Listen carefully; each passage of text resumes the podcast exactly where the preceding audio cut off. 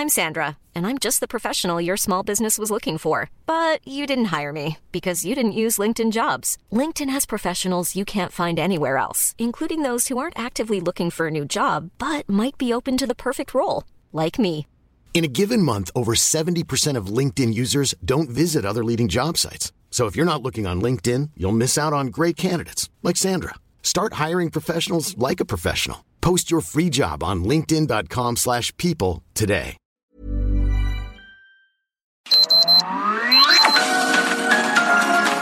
Heraldo Media Group presenta Sergio Sarmiento y Lupita Juárez.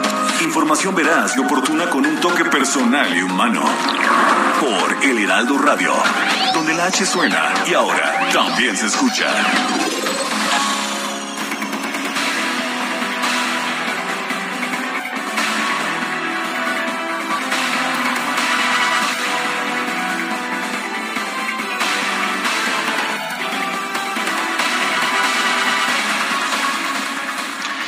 Yo no me equivoqué ni di un manotazo sobre la mesa para arreglar el problema. Todo es producto de una confusión y el responsable de la confusión es el ministro Juan Luis González Alcántara, ya que pues se equivocó, cambió el sentido de su voto al final de la sesión. Esto lo dijo el ministro presidente de la Suprema Corte de Justicia en una conferencia de prensa, Arturo Saldívar.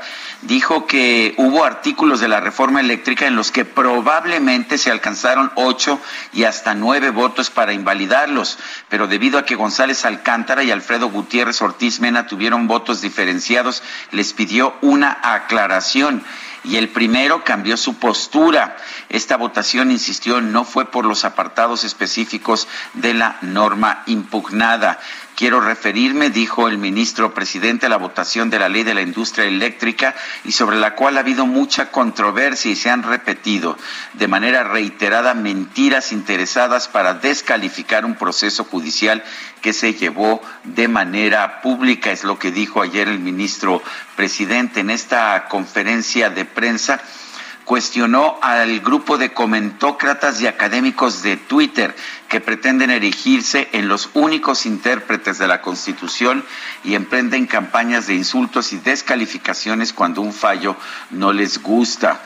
Dijo que durante esa sesión preguntó siete veces si los ministros estaban de acuerdo con los resultados de la votación, en la cual nunca se alcanzó la mayoría calificada de ocho necesaria para invalidar la ley de la industria eléctrica. Me parece que es una falta de respeto a la inteligencia de las ministras y los ministros, dijo, pensar que el presidente de la Corte puede simplemente decidir el sentido de los votos, cambiar ocho votos en siete y todos los diez ministras y ministros simplemente están en la baba o están ausentes o no tienen inteligencia o no tienen carácter, es lo que dijo el ministro presidente de la Suprema Corte de Justicia, Arturo Saldívar, el día de ayer. Son las siete de la mañana con dos minutos. Hoy es jueves 21 de abril del 2022. Yo soy Sergio Sarmiento, quiero darle a usted la más cordial bienvenida a El Heraldo Radio.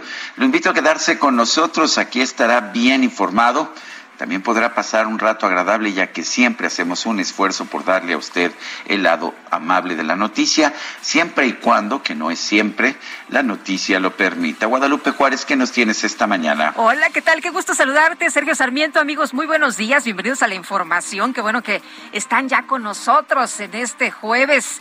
Oigan, ¿se acuerdan de los videos del hermano del presidente López Obrador recibiendo dinero de Pío López Obrador?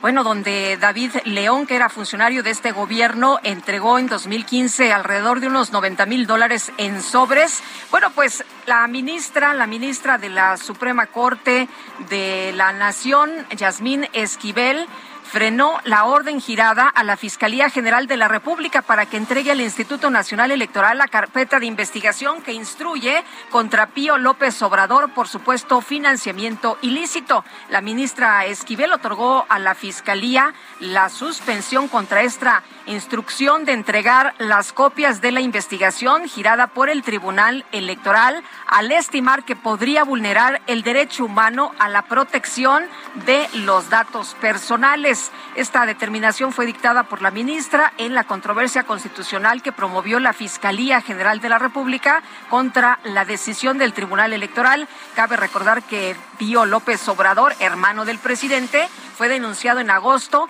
por el PAN y el PRD ante el INE, agosto del 2020, recordarán. Eh, fue denunciado ante el INE y ante la Fiscalía Especializada en Delitos Electorales con base precisamente en estos videos que le comento, en los que se documenta la recepción en 2015 de dinero en efectivo por parte de David León, entonces operador en el gobierno de Manuel Velasco del Partido Verde, allá en Chiapas, para el partido del presidente, para el partido de Morena. Son las 7 de la mañana con 5 minutos. Vámonos a la frase del día.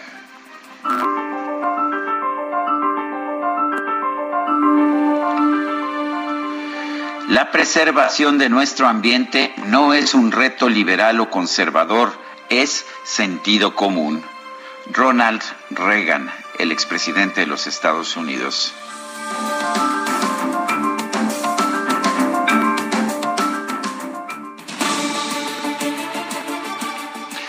Y vamos a la frase del día. Ayer pregunté, ¿está usted de acuerdo en la suspensión provisional que dictó un juez federal a la construcción del tramo 5 del tren Maya? Nos respondió que sí, que sí está de acuerdo con la suspensión el 92.5%, que no el 5.6%, quién sabe, 1.8%. Recibimos 7.141 participaciones. La que sigue, por favor. Claro que sí, mi queridísimo DJ Kike. Esta mañana pregunté ya o hice ya la siguiente pregunta en mi cuenta personal de Twitter. Arroba Sergio Sarmiento. ¿Está usted de acuerdo con la suspensión de la ministra Yasmín Esquivel para evitar que la Fiscalía General de la República entregue el expediente de Pío López Obrador al INE? Nos dice que sí el 17.2%, que no el 81.7%. ¿Quién sabe? 1.1%. En 23 minutos hemos recibido 1.106 votos. Las destacadas de El Heraldo de México.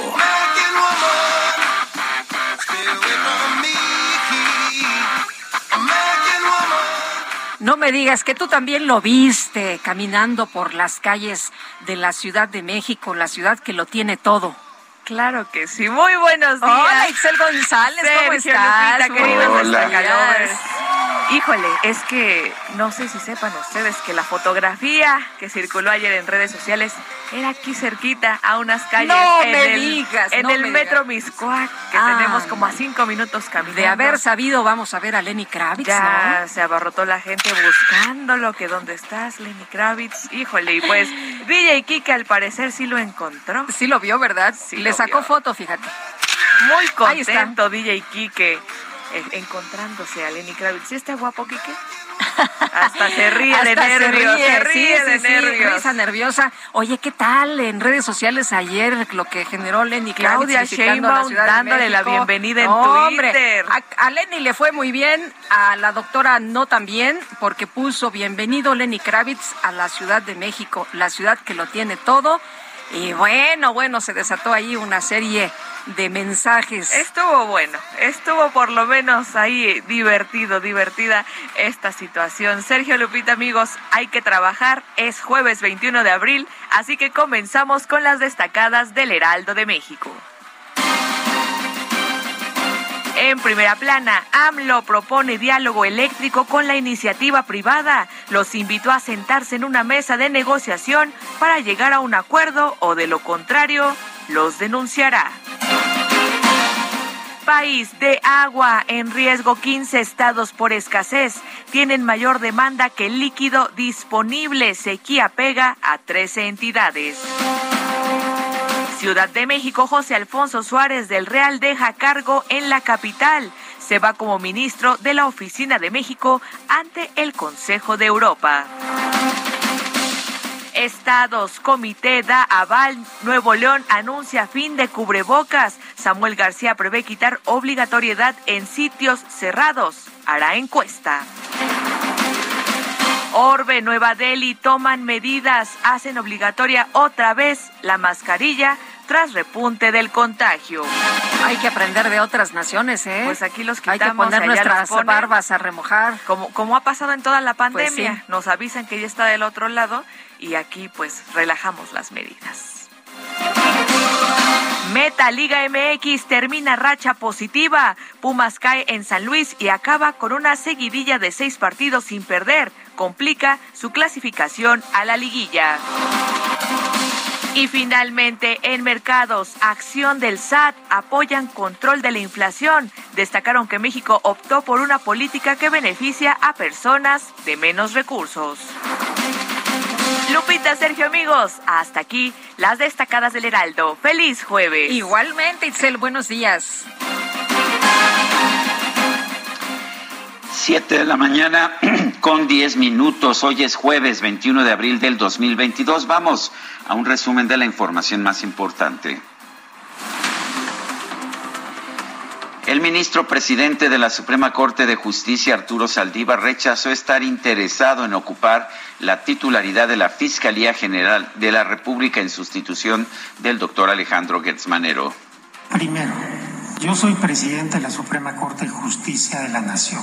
Esta responsabilidad ocupa mi tiempo completo y no tengo espacio para distracción ninguna. En segundo lugar, hay un fiscal general de la República el doctor Alejandro Guerrero Manero, a quien le reitero mi respeto, mi consideración y mi aprecio personal e institucional. Y por otro lado, el ministro Saldívar afirmó que México pasa por el momento de mayor independencia en el Poder Judicial, lo que se demuestra en el número de leyes que han sido invalidadas estratégicas para un gobierno invalidó en el pasado la Corte. Hoy hemos declarado inconstitucional, de lo que me acuerdo, la ley de extinción de dominio, la ley de remuneraciones, la ley de austeridad republicana, la ley federal de presupuesto y responsabilidad sendaria, la ley de extinción de dominio, la prevención preventivo, la prisión preventiva oficiosa para delitos fiscales. ¿Cuándo habían visto ustedes esto? Y son las que ahorita me acuerdo, hay muchas más. Ah, pero la Corte no es independiente. Finalmente, el ministro presidente Saldívar descartó que haya habido un error en el conteo de la votación sobre la constitucionalidad de la reforma a la ley de la industria eléctrica de marzo del 2021. Me parece que es una falta de respeto a la inteligencia de las ministras y ministros pensar que el presidente de la Corte puede simplemente decidir el sentido de los votos, cambiar ocho votos en siete y todos los diez ministros y ministras simplemente están en la baba o están ausentes o, o no tienen inteligencia. Estamos llegando a un momento donde cierto grupo, cierto sector de la comentocracia, de la academia, de ciertos grupos, pretenden apropiarse del sentido único de la Constitución bueno, pues en esos términos, en esos términos, el ministro presidente Arturo Saldívar y ha descartado que hubiera un error en el conteo de la votación sobre la constitucionalidad de la reforma a la ley de la industria eléctrica de marzo del 2021. Decisión de los legisladores fue o sigues apoyando a las empresas transnacionales o apoyas la soberanía nacional. Es una decisión que en su momento el presidente López Mateos toma de nacionalizar la industria eléctrica y en este caso el presidente Andrés Manuel López Obrador lo que planteó fue que se mantenga 54% de generación de Comisión Federal de Electricidad y 46% de las privadas. Bueno, pues ahí la voz pues de la jefa de gobierno, Claudia Sheinbaum, quien insistió en que los legisladores que votaron en contra de la reforma constitucional en materia de electricidad traicionaron a la patria. Los dirigentes nacionales del PAN y el PRD, Marco Cortés y Jesús Zambrano, exigieron al presidente López Obrador y a los líderes de Morena que dejen de fomentar la violencia y las descalificaciones en contra de la oposición es la violencia que está generando el gobierno. Es inaceptable. El gobierno debe generar la concordia, el entendimiento, los acuerdos. Y lo que está generando este gobierno dictatorial, autócrata, es la polarización, es el enfrentamiento, es el conflicto entre mexicanos, peligroso. En cualquier momento pueden golpear, cuando menos, a cualquier legislador mexicano solo por pensar distinto. Nosotros creemos en la libertad, en el derecho a disentir y lo vamos a seguir defendiendo con absoluta fuerza. El coordinador de Morena en el Senado, Ricardo Monreal, reconoció que la, pues esta campaña ¿no? de Morena de calificar como traidores a la patria a los legisladores que votaron en contra de la reforma eléctrica está provocando dificultades en la construcción de acuerdos o este ánimo que se está presentando no se evita. O sea, ¿cómo les pedimos y los insultamos que nos sentemos a, dialogar y a buscar acuerdos? Este, no me deja mucha salida, porque ellos mismos me dicen, pero ¿cómo me pides esto si, si solo recibo este tipo de ofensas? O sea, es un tema de fondo, que eso es lo que me está provocando dificultades en la construcción de mayorías calificadas. En un comunicado, los gobernadores de Morena felicitaron a los legisladores nacionalistas que aprobaron la reforma a la ley minera del presidente López Obrador para declarar el litio como patrimonio nacional. Bueno, unos son los traidores y otros los nacionalistas. El índice de atracción de inversión minera de Fraser Institute reveló que en 2021 México se ubicó en el sexto lugar de Latinoamérica en atracción a las inversiones en este sector. En 2018 nuestro país ocupaba el tercer puesto. La minera china Ganfeng informó que se encuentra analizando los cambios que llevó a cabo el gobierno mexicano al marco normativo de la minería, así como su impacto potencial al proyecto Sonora Lithium. Y Antonio García Conejo, el presidente de la Comisión de Turismo del Senado, anunció que va a solicitar la comparecencia de los titulares de la Secretaría del Medio Ambiente, Fonatur, y de la Procuraduría Federal del Medio Ambiente pues, eh, para que presenten los dictámenes de impacto ambiental de la construcción del tren Maya. En un comunicado, los activistas, artistas y personalidades que piden frenar las obras del tren Maya señalaron que van a aceptar la propuesta del presidente López Obrador de dialogar con el gobierno federal sobre las afectaciones del tramo 5 de este proyecto. Y la ministra de la Suprema Corte de Justicia, Yasmín Esquivel, frenó un fallo del Tribunal Electoral que ordenaba a la Fiscalía General de la República entregar al INE las carpetas de investigación en contra de Pío López Obrador y David León por presuntos delitos electorales. La Sala Superior del Tribunal Electoral del Poder Judicial de la Federación confirmó la sentencia de la Sala Regional Especializada que determinó la inexistencia de calumnias o actos anticipados de campaña por la difusión de un promocional del PRI titulado Periodistas.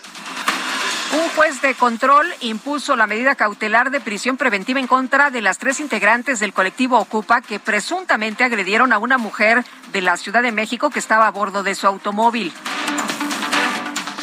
Tras alcanzar un acuerdo con las autoridades de Nuevo León, la Fiscalía General de Sonora emitió un reporte de búsqueda de la joven Devani Escobar, desaparecida el pasado 9 de abril en la ciudad de Monterrey. Distintas organizaciones de familiares de personas desaparecidas anunciaron que el próximo 24 de abril van a poner en marcha la octava caravana internacional de búsqueda de desaparecidos en los estados de Coahuila y Durango con la participación de activistas de varios países. En inmediaciones de la, del penal municipal de Cancún, Quintana Roo, se reportó el hallazgo de dos maletas con restos humanos que aparentemente son de una mujer. La gobernadora de Guerrero, Evelyn Salgado, rechazó la propuesta del obispo de la diócesis de Chilpancingo, Chilapa, José de Jesús González, de buscar negociaciones con el crimen organizado para frenar la ola de violencia en la entidad. El obispo plantea también pues continuar el diálogo con los grupos este, delincuenciales. ¿Cómo ve esta propuesta también? No, pues ahí sí no. Esa parte no. Eh, Yo creo que mi posición pues ha sido siempre la misma, eh, no nos vamos a sentar con ningún grupo, no tenemos que tener comunicación y diálogo más que con el pueblo de Guerrero y así yo creo que se lo voy a manifestar en el momento eh, cuando nos reunamos de manera respetuosa. Obviamente yo escucharé eh, su opinión, esa es muy, muy válida, pero bueno, pues al final pues la decisión ya está tomada. El INAI determinó que la Comisión Federal para la Protección contra Riesgos Sanitarios, la COFEPRIS, debe informar si autorizó o no al gobierno de la Ciudad de México el uso de ivermectina para tratar a pacientes de COVID-19. El subdirector de la Organización Panamericana de la Salud, eh, Barbosa, reveló que México no tiene programado recibir vacunas pediátricas contra el COVID-19 de Pfizer a través del mecanismo global COVAX. Y vuelve a las advertencias, a las amenazas el gobernador de Texas, Greg Abbott, quien dijo que si México no se hace responsable de frenar la migración ilegal a los Estados Unidos, volverá a imponer las inspecciones adicionales al transporte de carga en los pasos fronterizos. El presidente López Obrador informó que este miércoles sostuvo una llamada telefónica con la pues con el líder izquierdista francés Jean-Luc Mélenchon, a quien felicitó por obtener el 22% de los votos en la primera vuelta de las elecciones presidenciales de su país. A propósito, ayer se llevó a cabo el debate presidencial entre los dos finalistas en la contienda presidencial de Francia, Emmanuel Macron, el presidente, y la contendiente Marine Le Pen. Aparentemente, según las encuestas, Emmanuel Macron sacó la mejor parte. El primer ministro británico Boris Johnson confirmó que tiene planeado presentarse en las próximas elecciones de su país. Aseguró que no se le ocurre alguna circunstancia por la que pueda dimitir. El Capitolio de los Estados Unidos fue desalojado este miércoles por una posible amenaza aérea. La policía confirmó que se trataba de un avión militar utilizado en una exhibición de paracaidismo. El portavoz del gobierno de Rusia, Dmitry Peskov, señaló que su país entregó a Ucrania un documento con términos totalmente claros y explicados para alcanzar un acuerdo de paz, por lo que están a la espera de una respuesta. Y en deportes, las Águilas del América se impusieron 2-0 al León, con lo cual se ubicaron en el sexto puesto de la tabla general. Y este jueves arranca la temporada 2022 de la Liga Mexicana del Béisbol con el enfrentamiento entre Toros de Tijuana y los Diablos Rojos del México.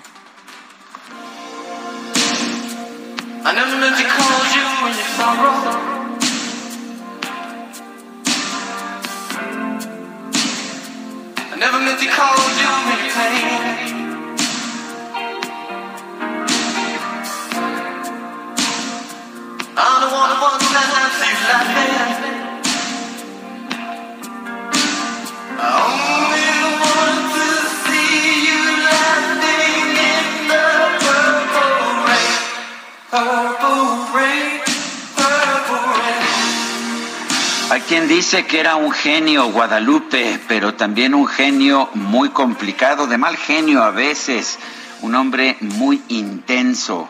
Se trata de Prince, Prince Rogers Nelson, nacido en Minneapolis, Minnesota, el 7 de junio de 1958 y fallecido el 21 de abril de 2016. Sí, hace seis años, a los 57 años, se fue este cantante, pues este cantante de enorme intensidad, falleció aparentemente de una sobredosis de fentanilo. ¿Te parece que escuchemos esta mañana al creador de Purple Rain, Lluvia Púrpura, la canción que estamos escuchando, a este hombre a quien le llamaban su púrpura majestad? Hombre, me parece muy bien, uno de los grandes músicos, que por cierto, esta canción pertenece al álbum que fue producido como banda sonora de la película Purple Rain.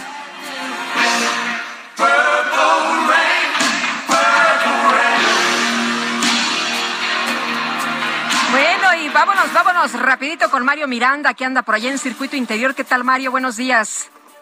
Hola, ¿qué tal, Lupita y Sergio? Buenos días. Pues informarles a los amigos automovilistas que en estos momentos encontrarán carriles reversibles en el circuito exterior en el tramo de la raza amarina nacional, por lo cual la vialidad es aceptable.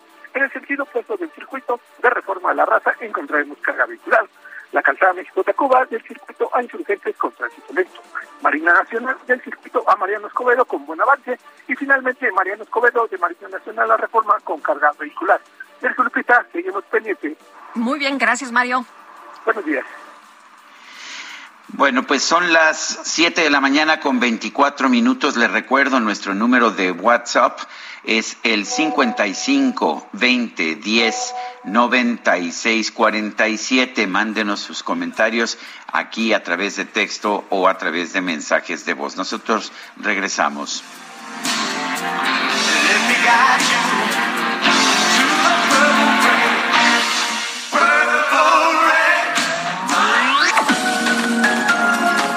Sergio Sarmiento y Lupita Juárez quieren conocer tu opinión, tus comentarios o simplemente envía un saludo para ser más cálida esta mañana.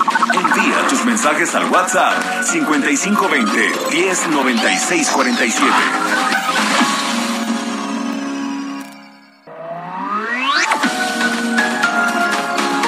Continuamos con Sergio Sarmiento y Lupita Juárez por El Heraldo Radio. En Soriana, lleva el segundo al 50% de descuento en todos los detergentes Ace y Ariel, higiénicos Regio Almond y en todo el alimento seco para perro Pedigrí. Sí, al 50% de descuento. Soriana, la de todos los mexicanos. Solo abril 21. Aplican restricciones. Válido en Hiper y Super.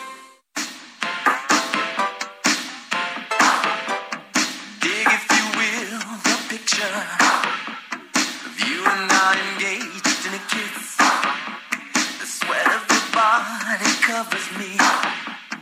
Can you, my darling, can you picture this? Dream if you can, a courtyard, an ocean of violets in bloom.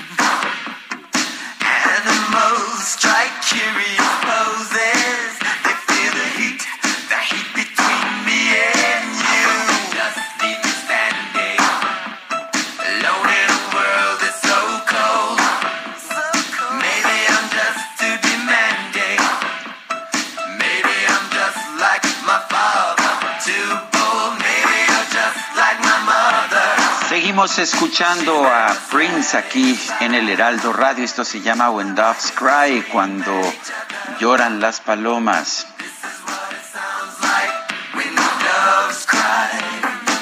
Es el aniversario de la muerte de este gran cantante estadounidense. Y tenemos mensajes de nuestro público. Sí, tenemos mensajes, pero antes nuestros mejores pasos, ¿no? Con esta de Prince. Me parece bien.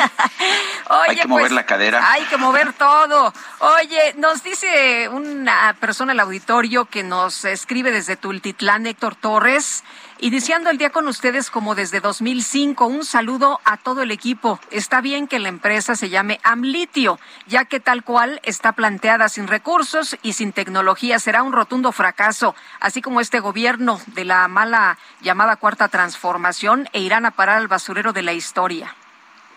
Dice otra persona, el mejor noticiario de México, que tengan excelente jueves, los escuchamos a diario. Es nuestra mejor forma de empezar el día. Feliz cumpleaños a Silvia Miguel, que cumple dos años, que cum- no, que cumple años, perdón, el día de hoy, de ser posible. Mil gracias, Víctor Madrigal. Pues un fuerte saludo a Silvia Miguel, que cumple años el día de hoy. Y también nos escribe Juan Manuel desde la Ciudad de México, así como los esbirros de AMLO llaman traidores a los que no votaron por la reforma energética, yo los llamaría cobardes, sumisos por no contradecir al Mesías, aunque no estén de acuerdo con él. Un abrazo.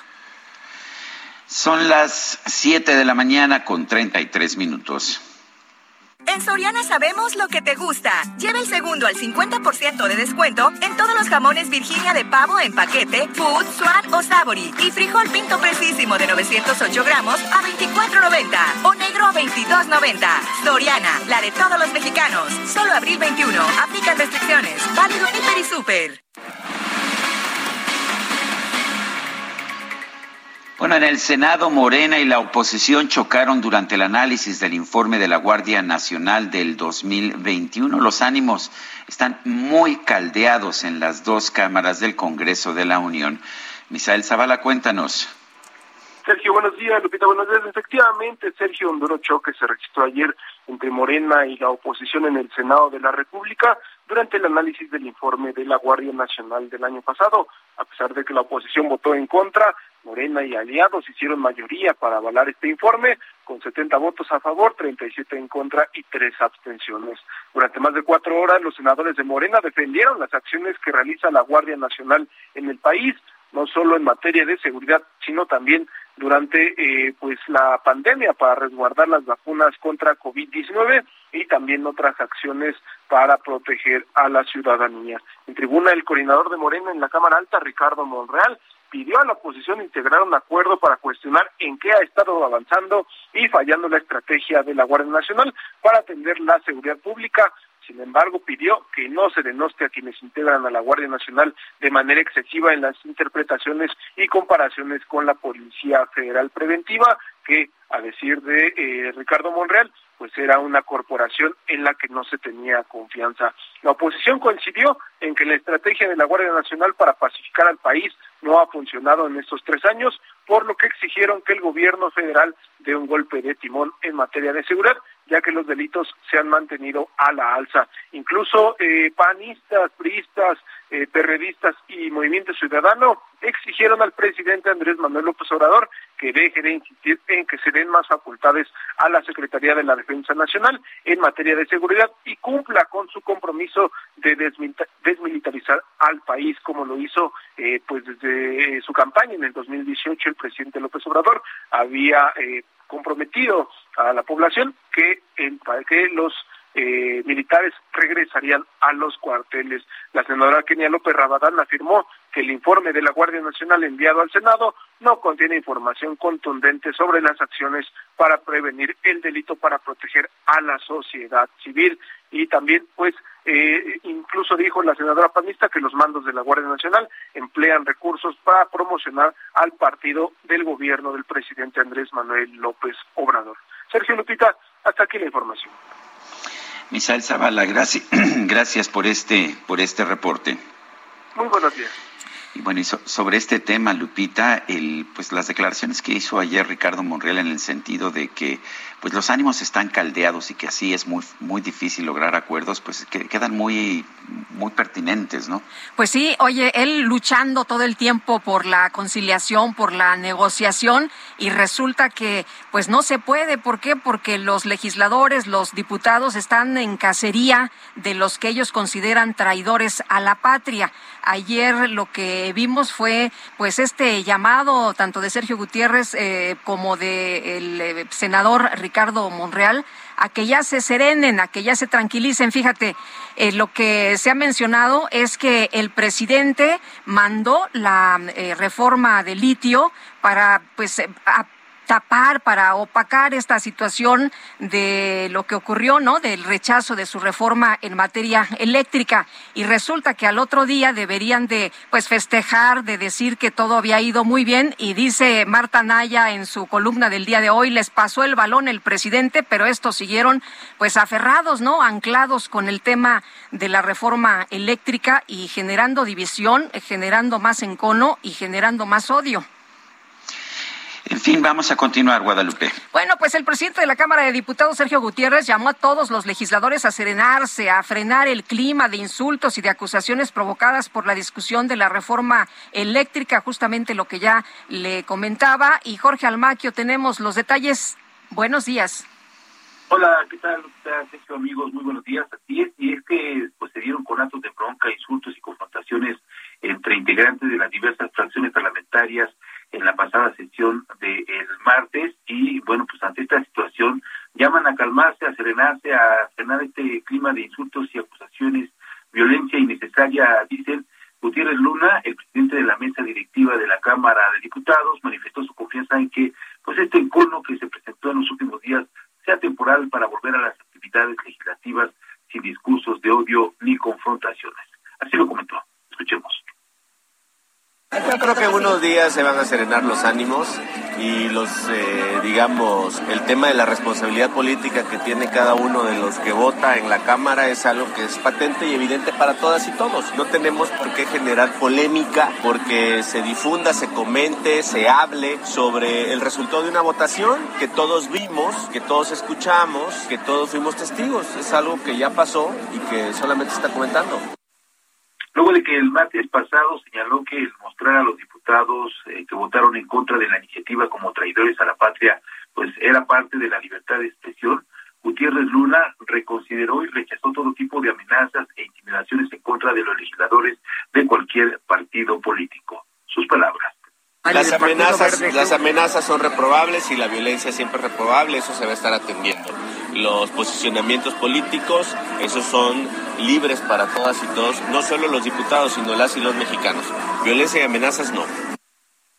Violencia y amenazas no, dijo en la entrevista realizada en el marco de la muestra Veracruz en San Lázaro, Esplendor del Golfo de México, en donde el presidente de la mesa directiva también comentó que hasta el momento pues no se tiene contemplado ningún periodo extraordinario para discutir cualquier otro tema como las reformas constitucionales en materia electoral o la de la Guardia Nacional para que su control y operación quede en manos de la Sedena. Proyectos que se espera envíe el presidente López Obrador a San Lázaro en los próximos días o en las próximas semanas. Sergio Lupita, amigos, el reporte que les tengo. Oye, y Jorge, el presidente no metió gol con el tema del litio, pero quien sí usó el balón fue Gutiérrez Luna, ¿no? Y en la Cámara de Diputados echó su cascarita. Exactamente, presidente de la mesa directiva eh, pues eh, utilizó el pleno del Palacio Legislativo de San Lázaro para grabar un video con el exfutbolista Luis Hernández, conocido como el Matador. En sus redes sociales, Gutiérrez Luna resume, Lupita, que junto con el seleccionado nacional practicó, o estuvo practicando algunos pases con un balón y bueno, pues eh, señalaba aprendiendo la dominada perfecta y listo para meter muchos goles, dijo con eh, haciendo cascarita con su paisano Luis Matador Hernández, quien pues ayer recibió precisamente un reconocimiento en este en esta eh, eh, pues eh, muestra que se realizó en el Palacio Legislativo de San Lázaro. Hay quienes dicen que anda pavimentando el camino Gutiérrez Luna, ¿no? Para la gubernatura. Sí, exactamente. Hay quien dice que está haciendo ya campaña para mostrarse eh, rumbo a las elecciones del eh, de la- del estado de Veracruz. Quiere sustituir, dicen, dicen, dicen en los pasillos de San Lázaro que quiere sustituir a Cuitlago García y pues está haci- haciendo todo tipo de cosas para promocionar su imagen y que se le conozca al eh, también veracruzano Sergio Gutiérrez Luna Lupita. Jorge, muchas gracias. Buenos días. Un buen día, hasta luego. Bueno, y la jefa de gobierno de la Ciudad de México, Claudia Sheinbaum, avaló exponer a los diputados que votaron en contra de la reforma eléctrica. Cintia Stettin, cuéntanos. ¿Qué tal? Muy buenos días, Sergio. Buenos días, Lupita, y buenos días al auditorio. Por la jefa de gobierno, Claudia Sheinbaum, avaló exhibir a todos aquellos legisladores de oposición que votaron en contra de la reforma eléctrica. eh, y es que sostuvo son traidores a la patria. En conferencia de prensa, de prensa, la mandataria capitalina insistió en que lo que se planteaba en este documento era mantener el 54% de generación de la Comisión Federal de Electricidad y el 46% de la- a las privadas. No obstante, apuntó que hay una decisión que toman una serie de legisladores, eh, pues en donde se decide fortalecer la presencia de las empresas transnacionales frente a la soberanía nacional. Eh, al cuestionarle si esto podría poner en riesgo la integridad física de los legisladores de oposición, ella rechazó esto y asimismo finalmente dijo que eh, no habrá por parte de su gobierno persecución política en contra de estos legisladores que apuntó e insiste son traidores a la patria. Es la información que tenemos. Cintia, gracias, gracias por esta información.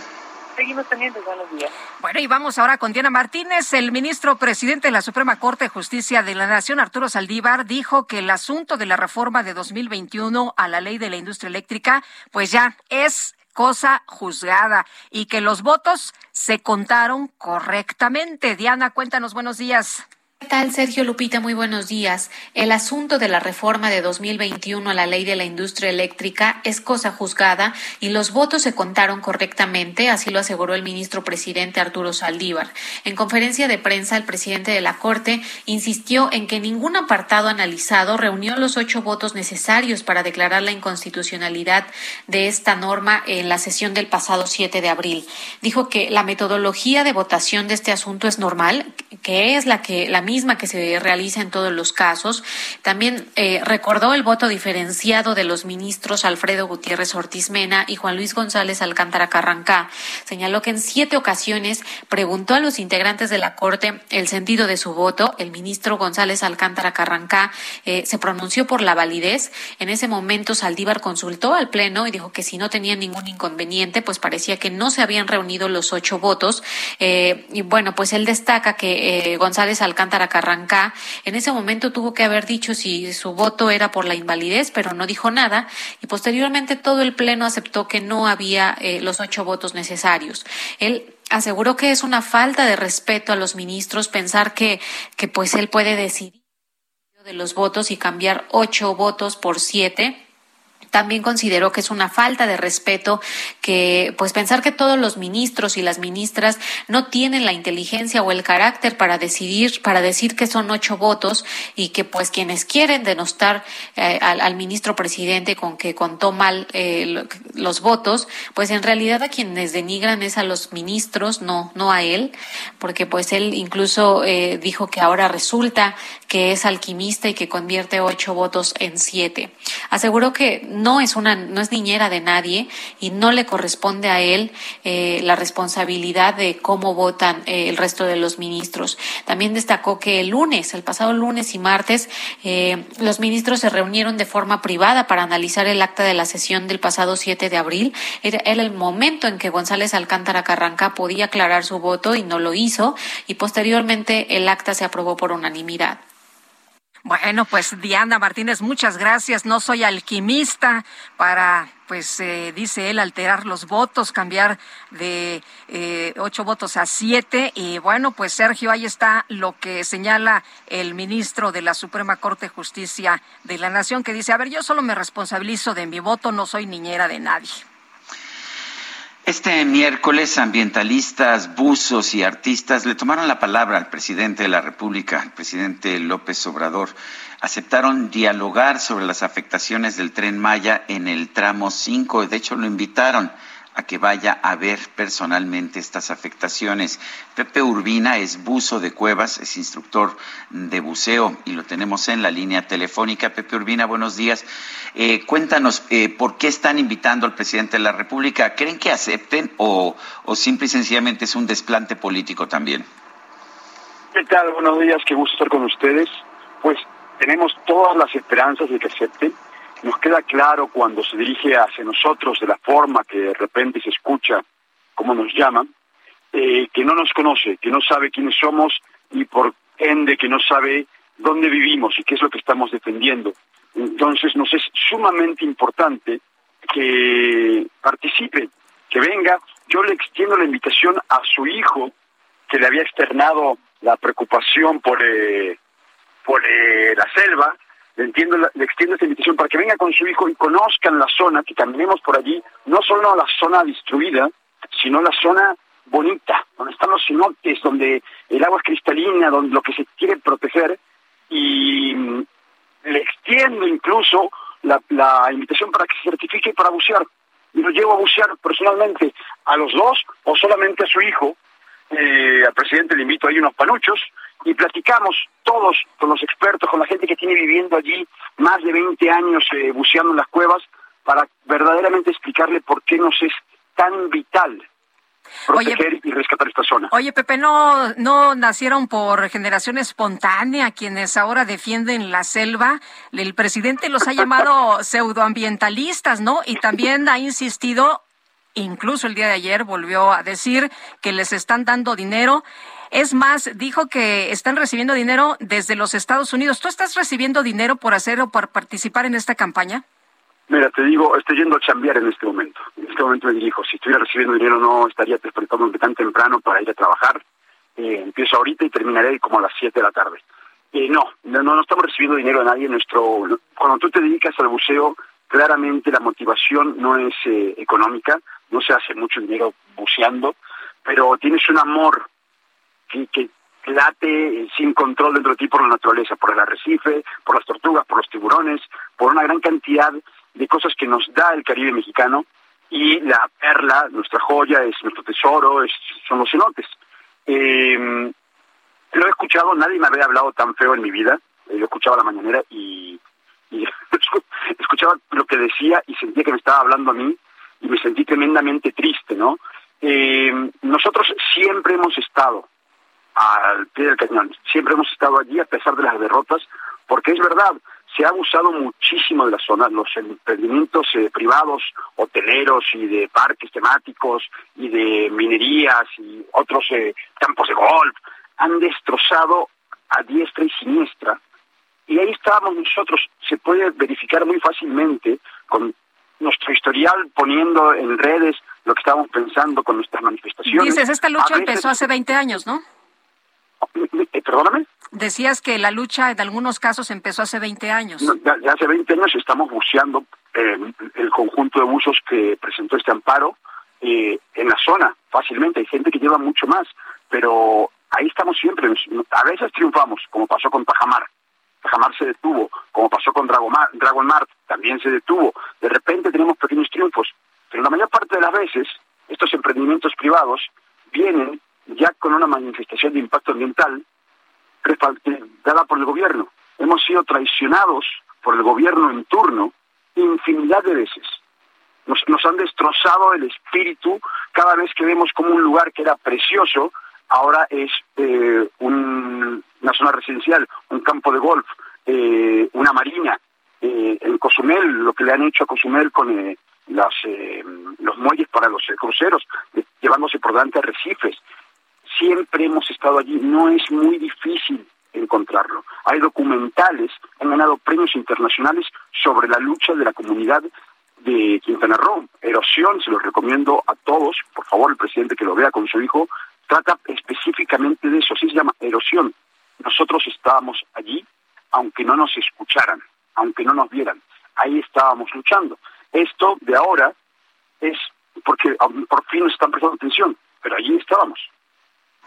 Eh, Pepe, exactamente cuáles son los argumentos en contra del tren Maya. Mira, vamos a partir eh, esto en dos partes. Una, estos argumentos son en contra del tramo 5 específicamente. ¿Por qué? Porque la península de Yucatán está compuesta de karst y este karst cambia dependiendo de la zona. En la zona a donde movieron el tren pasa por una zona tremendamente frágil. Está llena de eh, cavidades, de ríos subterráneos. Estos ríos eh, pueden ser extremadamente delgados, como un popote si quieres, o del tamaño de una catedral. Y van por toda esta zona, aquí se diversifican, se abren como si fuese una telaraña. Eh, y es muy difícil construir de arriba. Ha- Hay muchísimos casos. In- inmediatamente, en el mismo tramo donde está, donde quieren poner el tren ahora, sobre la carretera, hay dos socavones que aún no se han reparado. Socavones que estoy diciendo que la carretera de un día para el otro desapareció. Hoyos que puedes entrar caminando a las cuevas que estaban debajo. Es muy complicado construir allí. Entonces, construir ahora sobre la selva, pasando por arriba de toda esta red, destruyendo no solamente aguacales, sino árboles majestuosos y interfiriendo con el agua potable, con el... Todo esto está conectado. Es una cosa que nos cuesta mucho trabajo eh, hacerle entender a la gente que no ha visitado la zona. Pero la selva alta, la selva media, la selva que está en las bocas de los cenotes, en las bocas de los cenotes que ahí reside murciélagos y van a tomar agua eh, los jaguares, y el agua que corre está conectada con el manglar, este manglar tan importante de proteger, eh, y a su vez conectado con el arrecife. Es sumamente importante que antes de tomar una decisión de cómo se va a impactar, se investigue, se analice cuál va a ser el impacto en esto. Y en este caso eso no se hizo. Oye, Pepe, hablando del impacto, no hay impacto ambiental y por eso se frenó la obra, se detuvo la obra por parte de un juez, pero tenemos entendido que a pesar de esta orden, pues se sigue trabajando en ese tramo. Hasta el día de ayer así era. Incluso se habían intensificado las obras así de una forma un poco cínica. y todos los trabajos eh, parecía que se, habían volcado todos los trabajadores, parecía Normandía. Llegaron camiones, llegaron trabajadores a esa zona a trabajar porque eh, la notificación al parecer todavía no es oficial. Ya se sabe, ¿no? El presidente ya lo sabe, el gobierno ya lo sabe, pero están esperando la notificación especial, eh, oficial, perdón. Hoy esperemos que ya se haya dado, esperemos que ya haya llegado el mensaje y, eh, y se detengan. Ahí vamos a estar pendientes eh, eh, vigilando la zona. Y esto es bien importante porque en el momento en que no se detengan los trabajos, vamos a estar viviendo en un país donde el gobierno no obedece la ley. Y de allí eh, no sé exactamente hacia dónde se va a poder escalar. Bueno, pues ah, yo, yo quiero agradecerte, Pepe Urbina, buzo de cuevas, instructor de buceo, por habernos explicado este tema y entonces mantienen la, la invitación ¿no? al presidente López Obrador y a su hijo para que vaya a revisar la situación allá in situ. Yo le invito a los panuchos, en serio. Los Ah, esperamos bueno. como un amigo, queremos verdaderamente compartir nuestros conocimientos. Muy bien, pues gracias Pepe por conversar con nosotros. Buena suerte en tu día de trabajo. Muchísimas gracias a ustedes también. Hasta Buen luego, día. buenos días. Eh, yo debo decir una cosa, siempre en estos, en estos casos hay que revisar, por supuesto, los dos puntos de vista, pero en este caso es muy difícil revisar el punto de vista del gobierno porque no hay manifestación de impacto ambiental. La manifestación de impacto ambiental no, busca frenar todo desarrollo, pero busca conocer las consecuencias, porque todo desarrollo tiene implicaciones ambientales. El problema es cuando el gobierno desobedece la ley y no presenta una manifestación de impacto ambiental. A mí eso es lo que me preocupa. Pero en fin.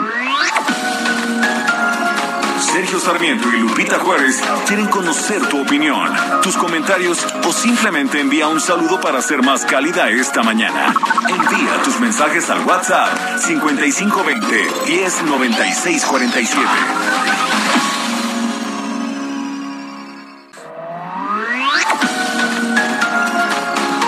Continuamos con Sergio Sarmiento y Lupita Juárez por El Heraldo Radio.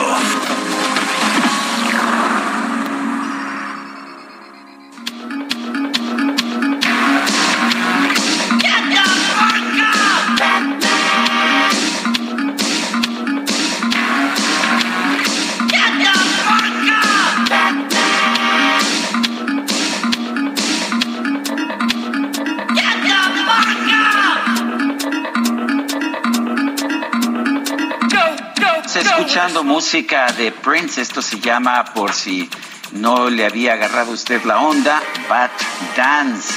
Danza de murciélagos o danza de, pues será de Batman, ¿no? Me imagino. Yo digo que de murciélagos. Puede ser, ¿verdad? Puede ser. Bueno. Oye, ¿Te pues. gusta, ¿Te gusta Prince? A mí no todo de Prince me gusta, pero sí creo que era un tipo extraordinariamente original, extraordinariamente creativo. Sí, a mí me gusta muchísimo y la verdad es que, oye, yo no sabía que tenía tanto fan. Eh, creo que tiene muchos fans, sí, Sí, efectivamente. sí, sí, mucha gente lo reconoce precisamente por ser tan virtuoso, por ser pues una, un, un músico pleno. Así que hay que disfrutarlo esta mañana. Vámonos con los mensajes. Rodolfo Contreras desde Querétaro nos dice, venturoso jueves, felicitaciones, son un lucero en medio de la oscuridad informativa que nos acecha en este complicado sexenio de los otros datos. Gracias, Rodolfo Contreras, y saludos a todos nuestros cuates allá en Querétaro. Y nos dice otra persona, buenos días Sergio y Lupita, mi comentario. El le- lema del presidente sembrando vida, ahora su lema sembrando odio. No lo exprese, no lo expresa basta y sobra con sus malas acciones. Es Luis López Otero. Y la señora Susana dice, reciban un fuerte abrazo desde Atizapán de Zaragoza. Yo los escucho todos los días y los felicito por su trabajo. Son muy profesionales. Bueno, pregunto, quiero saber dónde están todos los árboles que se están talando a causa de la construcción del tren Maya. Por favor, díganlo. Gracias. Saludos. Buen día. Pues no lo sabemos. Hay quien señala que probablemente estén siendo eh, vendidos, pero hay que confirmar esas versiones. Sí, eh, debo, debo reconocer una cosa en las fotografías que he visto. Los árboles eh, o la madera que se ha difundido en estas fotografías a través de redes sociales no es del tipo de maleza eh, de la zona que está siendo talada para el tren Maya. Son árboles ya maduros, son árboles de, de mayor tamaño, eh, quizás caoba incluso, árboles de maderas preciosas que no están en esa zona que se está talando. Por eso yo me he abstenido, de hecho, de, de di- divulgar, de, de difundir esas fotografías. No, no tengo certeza de que realmente sean, sea esa madera producto de la tala que se está haciendo, que por supuesto sí se está haciendo de, de matorrales, de arbustos en la zona donde se está trazando el tren Maya. Pero en fin, vámonos al pronóstico del clima con El pronóstico del tiempo. Sergio Sarmiento y Lupita Juárez. Elizabeth Ramos, meteoróloga del Servicio Meteorológico Nacional de la Conagua. ¿Qué nos tienes? Adelante, buen día. Claro que sí, Sergio. Muy buenos días a ti, a Lupita, al amable auditorio. Pues tenemos dos canales de baja presión y la entrada de humedad de ambos litorales que van a ocasionar chubascos vespertinos acompañados de descargas eléctricas y posibles granizadas sobre entidades del noreste, centro, oriente y sureste del país, con lluvias puntuales fuertes en zonas de Nuevo León, Tamaulipas, San Luis Potosí, Hidalgo, Puebla, Veracruz y Chiapas. A su vez, les comento que se prevén vientos muy fuertes y la posible formación de torbellinos en zonas de Nuevo León, Tamaulipas y San Luis Potosí. Por su parte, un sistema anticiclónico continuará generando ambiente vespertino caluroso a muy caluroso sobre gran parte del país. Les comento que en la Ciudad de México se prevé incremento de nubosidad por la tarde, con probabilidad de chubascos acompañados de descargas eléctricas y posible caída de granizo, principalmente en la zona norte y oriente de la ciudad. Las temperaturas máximas oscilarán entre los 26 y 28 grados Celsius con un ambiente caluroso, así que les recomendamos mantenerse bien hidratados. Este es el reporte. Regresamos contigo, Sergio. Muchísimas gracias, Elizabeth Ramos. Buenos días.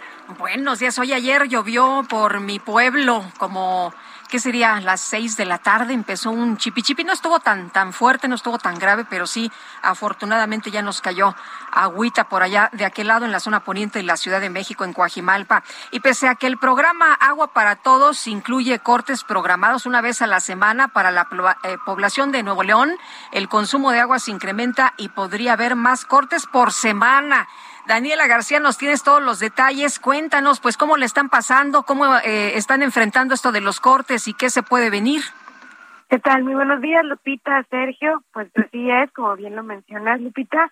El día de ayer, el director de Agua y Drenaje, Juan Ignacio Barragán, alertó que la semana pasada se incrementó el consumo en los hogares meximontanos, lo que pudiera estar derivado de las altas temperaturas que se han registrado o las vacaciones de Semana Santa, ya que hay más personas en los hogares a lo largo del día.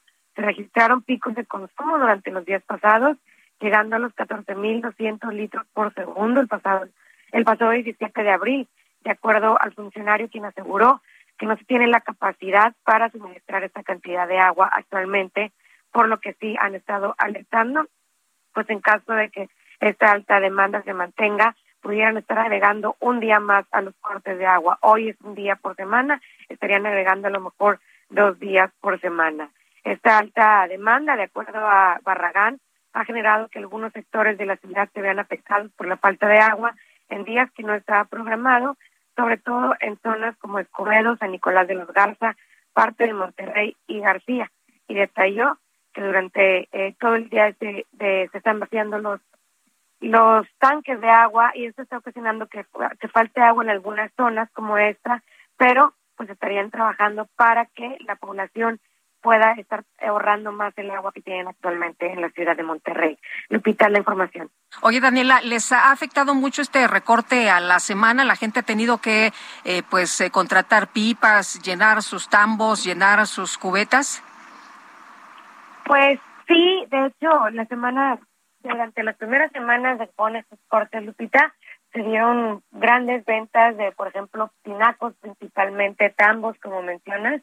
Hay personas que han estado preparándose con esto, pero como te comento, hay zonas donde a pesar de que te puedas preparar para el corte de un día, que es como se está anunciando por parte de la autoridad, pues resulta que hay cortes que están dándose eh, durante tres o cuatro días. Estaba hablando el día de ayer con unos eh, vecinos de la colonia, de una colonia en, en Escobedo, que me comentaban que tenían tres días sin agua. Decían el agua que teníamos guardada para un corte de, de un, un corte de agua de un día, perdón, pues no no es lo suficiente para poder aguantar con tantos días que esto es lo que no estábamos preparados y esto es lo que está sucediendo realmente en esta en la ciudad de Monterrey actualmente. Lupita. Muy bien, Daniela, muchas gracias. Buenos días.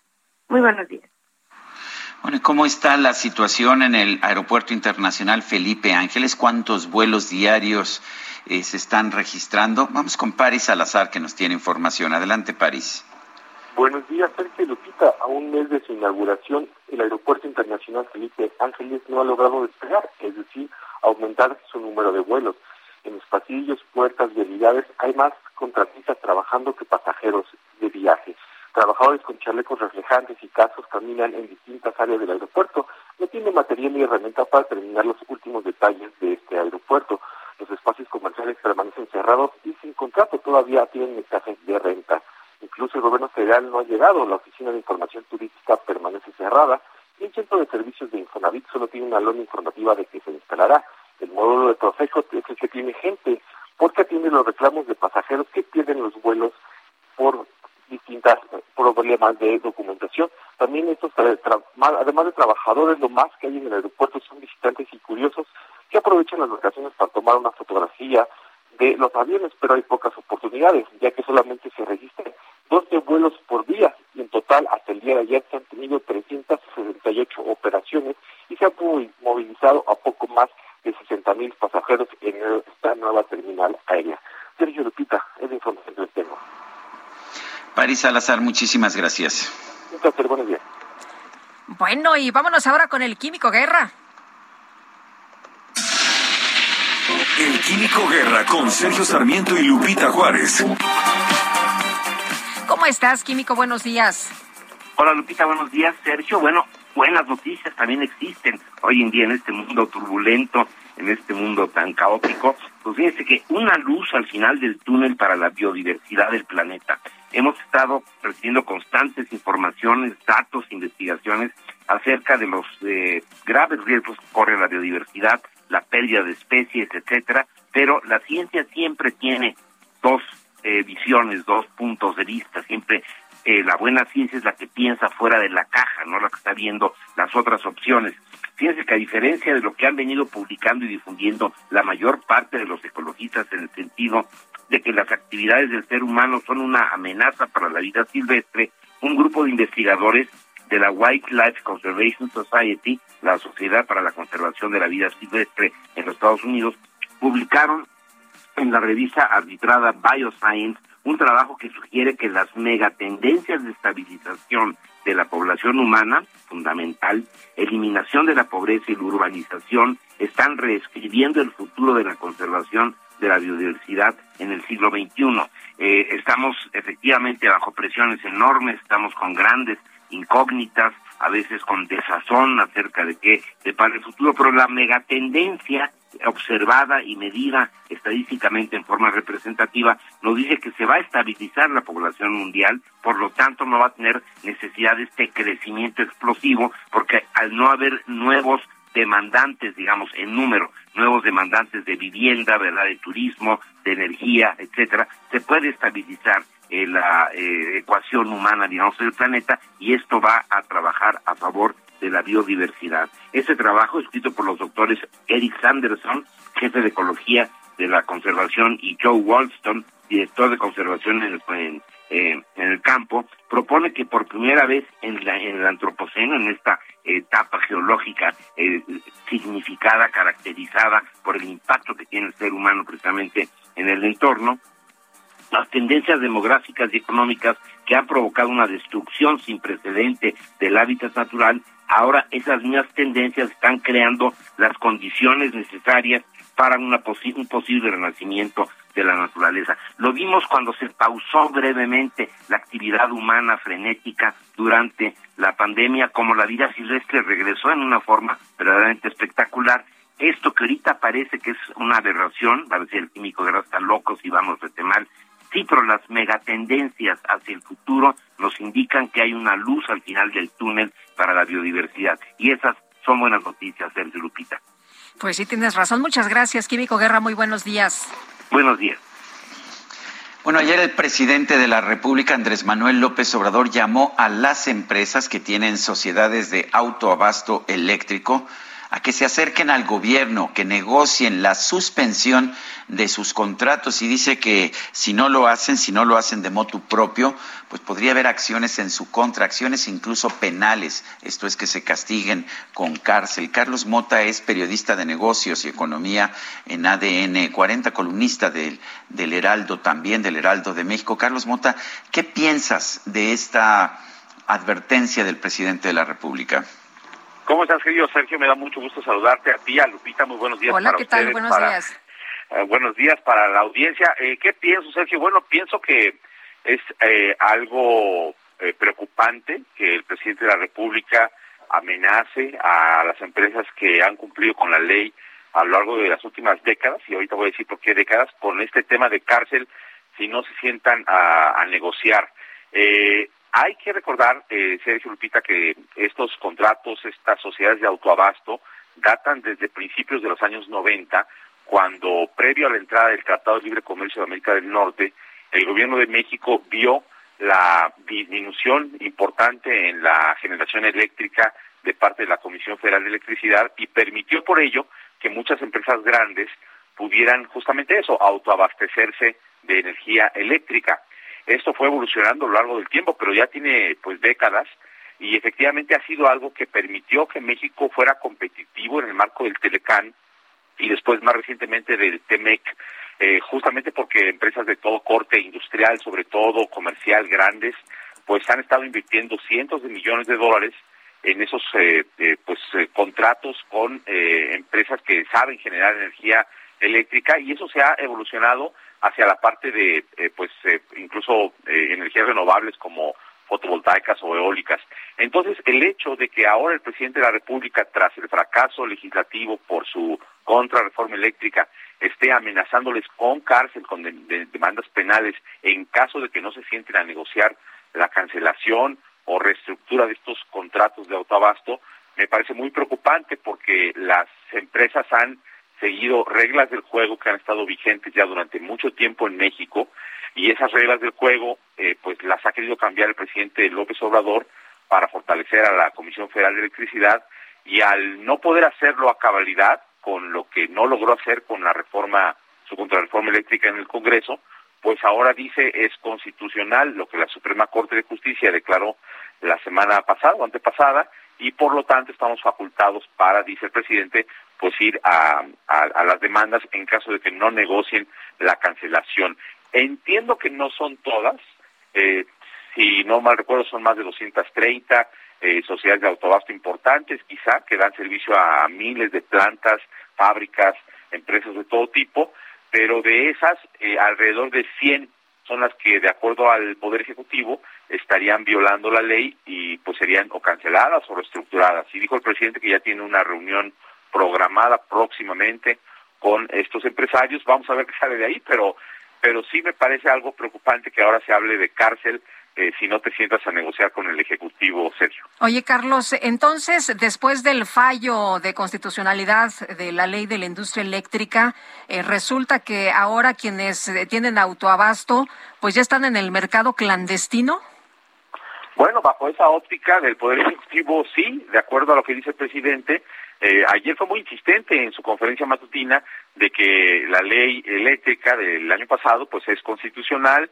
Eh, yo entiendo que no, eh, bueno, esto está sujeto a mil interpretaciones porque hemos leído todos lo que dicen los abogados y que si cuántos votos fueron Sí. de parte de los ministros y, y que fueron apartados, eh, eh, eh, pues separados cada, cada inciso, en fin, yo creo que eso sí requiere de, de- de abogados que expliquen exactamente qué implica, pero lo que es un hecho es que eh, pues estamos en una especie de limbo en donde el presidente pues jala para su molino y dice pues esto es constitucional, Sí. por lo tanto el autoabasto es ilegal, fue lo que Exacto. dijo, ¿no? El autoabasto es ilegal. Esto significaría, pues, que se tienen que sentar y, y van a tener que, eh, pues, eh, escuchar al presidente y, y- y ya no generar su electricidad, su energía, y van a tener que comprarle nada más a Comisión Federal de Electricidad. Sí, sí, eso es lo que quiere el presidente. Eh, el presidente quiere regresarle este poder, eh, pues, eh, único a la Comisión Federal de Electricidad dice que se garantizará este tema de no que habrá 55% de generación de la CFE, este, en fin, yo creo que está tratando de encontrar todas las esquinas de estas resoluciones ahora de la Suprema Corte para decir efectivamente esto es ilegal, cancélense, curiosamente no todas, no, nada más 100, este y, y si no pues habrá demandas penales, no. Habrá que ver cómo responden las empresas porque pues eh, ellas seguramente pensarán de la otra forma y dirán a nosotros nos el derecho, eh, nosotros firmamos estos contratos bajo estas reglas del juego y habrá algunas que digan pues yo aquí me quedo, me voy a tribunales internacionales, ¿no? Eh, ahora bien, la electricidad que vende la Comisión Federal de Electricidad es significativamente más cara que la que la que venden las empresas privadas y además es significativamente más sucia. Y esto les impide muchas veces a las empresas que compran la electricidad el cumplir con sus cuotas de energía limpia. ¿Qué significa esto para la competitividad de la industria mexicana?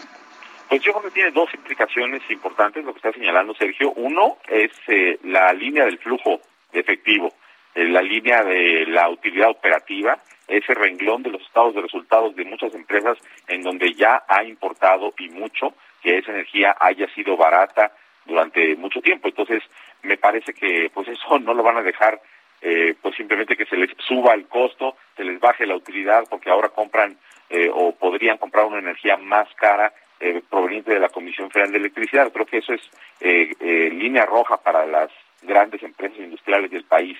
Y por otro lado, lo que bien apuntas, eh, el tema de los propósitos eh, ambientales, que muchos de esos son objetivos estratégicos para empresas.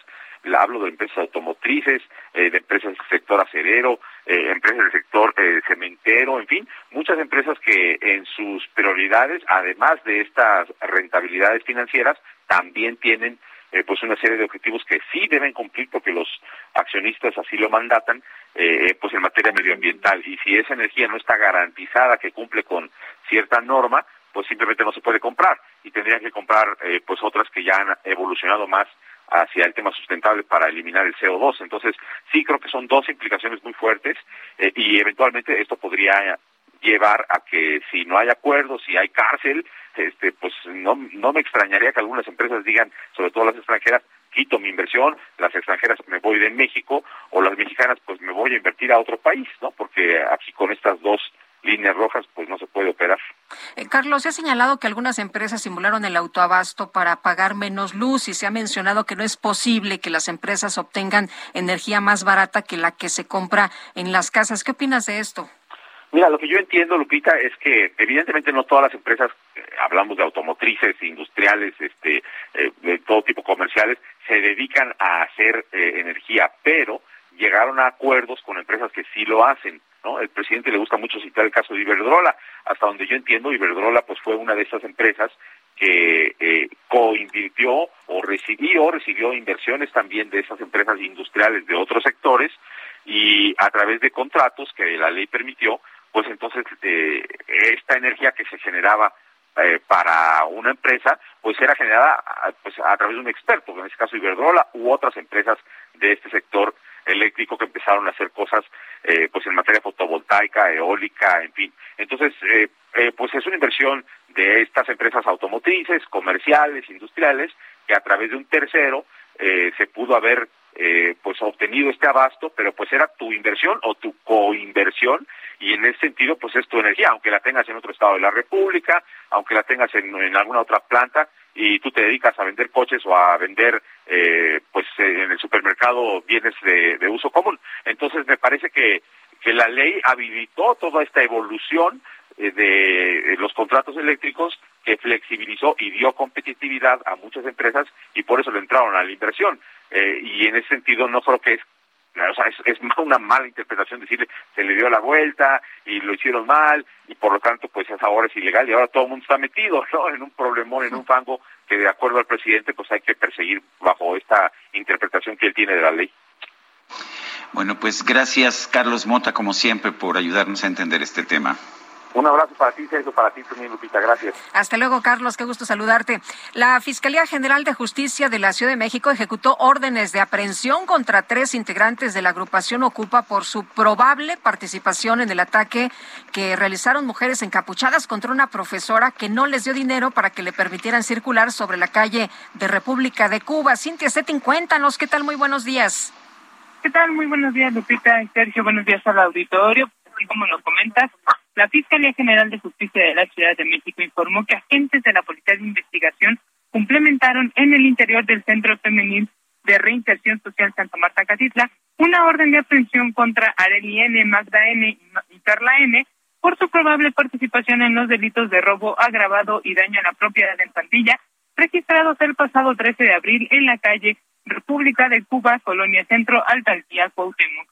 Eh, de acuerdo a las investigaciones de la Fiscalía, varias mujeres interceptaron a la víctima, en este caso a una profesora, y le exigieron dinero para permitirle continuar su trayecto en el vehículo que tripulaba. Al no satisfacer la demanda, la maestra pues fue despojada de su teléfono celular y su automóvil y fue vandalizado. Eh, la dependencia señaló que las personas mencionadas en este pues eh, en este caso se les presume todavía de inocentes y serán tratadas como tales en todas las etapas del procedimiento mientras no se declare su responsabilidad eh, pues en los términos en- señalados en el Código Nacional de Procedimientos Penales. Lupita es la información que tenemos. Gracias, Cintia. Muy buenos días.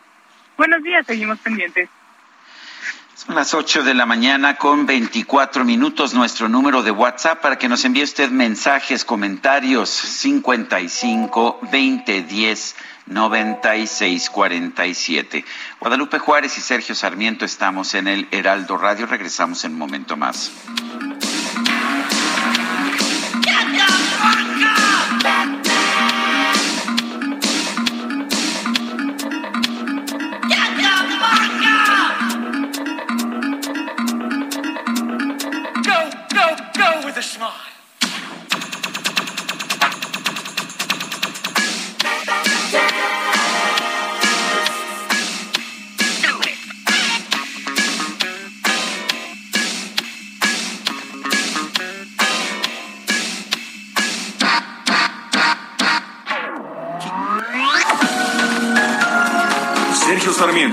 Lupita Juárez quieren conocer tu opinión, tus comentarios o simplemente envía un saludo para ser más cálida esta mañana. Envía tus mensajes al WhatsApp 5520 109647.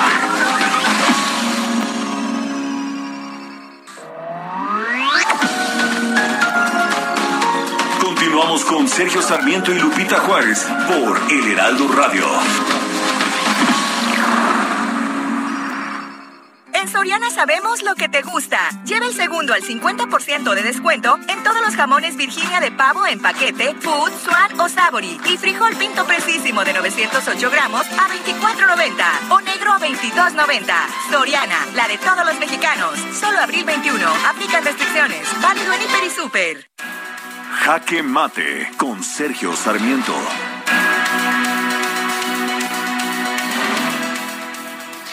Uno puede entender que en la guerra, en el amor y en la política todo se vale. Sin embargo, debe preocuparnos el que se esté utilizando la calificación de traidor a la patria a quienes piensan diferente, a quienes votaron en contra de una iniciativa de ley promovida por el presidente de la República. La verdad es que todos tenemos ideas diferentes acerca de lo que se debe hacer para construir un mejor país. Algunos piensan que la forma de hacerlo para fortalecer la soberanía es fortalecer el papel del gobierno, tener un Estado que se meta más en la economía, que se meta más en la vida de los ciudadanos, que tome todas las decisiones. Pero hay toda una tradición liberal en nuestro país y en el mundo que tiene el punto de vista contrario, que plantea que el Estado se debe meter en la economía, no se debe meter en las decisiones personales y por lo tanto que debe haber una mayor libertad económica. Esto fue lo que votaron aquellos que se negaron a aceptar la reforma constitucional en materia de energía eléctrica que impulsó el presidente de la República. A mí me parece pues bastante razonable que el presidente piense una cosa y que la oposición piense otra, pero me preocupa cuando el propio presidente de la República y su séquito empiezan a acusar de traidores a la patria a aquellos que tienen un punto de vista liberal, sí, un punto de vista de mayor libertad económica, porque ¿qué están haciendo? Están calumniando. La calumnia es una acusación falsa hecha maliciosamente para causar daño, es una imputación falsa de un delito de los que dan lugar a un procedimiento de oficio. Eso es lo que nos dicen los diccionarios acerca del sentido de calumnia. Y por supuesto, la razón de ser de un Congreso de la Unión es reflejar los distintos puntos de vista que tienen los ciudadanos. Sí, está reflejado el punto de vista conservador del presidente López Obrador, que piensa que el Estado debe controlarlo todo, pero también los puntos de vista liberales, que defienden la idea de que deben ser los ciudadanos, a través de las empresas que formen, los que controlen la actividad económica. El que los conservadores llamen traidores a la patria los liberales por votar por una posición liberal en la Cámara de Diputados es absolutamente inaceptable. Ya tuvimos un siglo en que unos mexicanos y otros se mataron por ser conservadores y liberales. No podemos permitir que los conservadores de hoy, que están en el gobierno, califiquen de traidores a la patria a los liberales que están defendiendo la libertad económica. Yo soy Sergio Sarmiento y lo invito a reflexionar.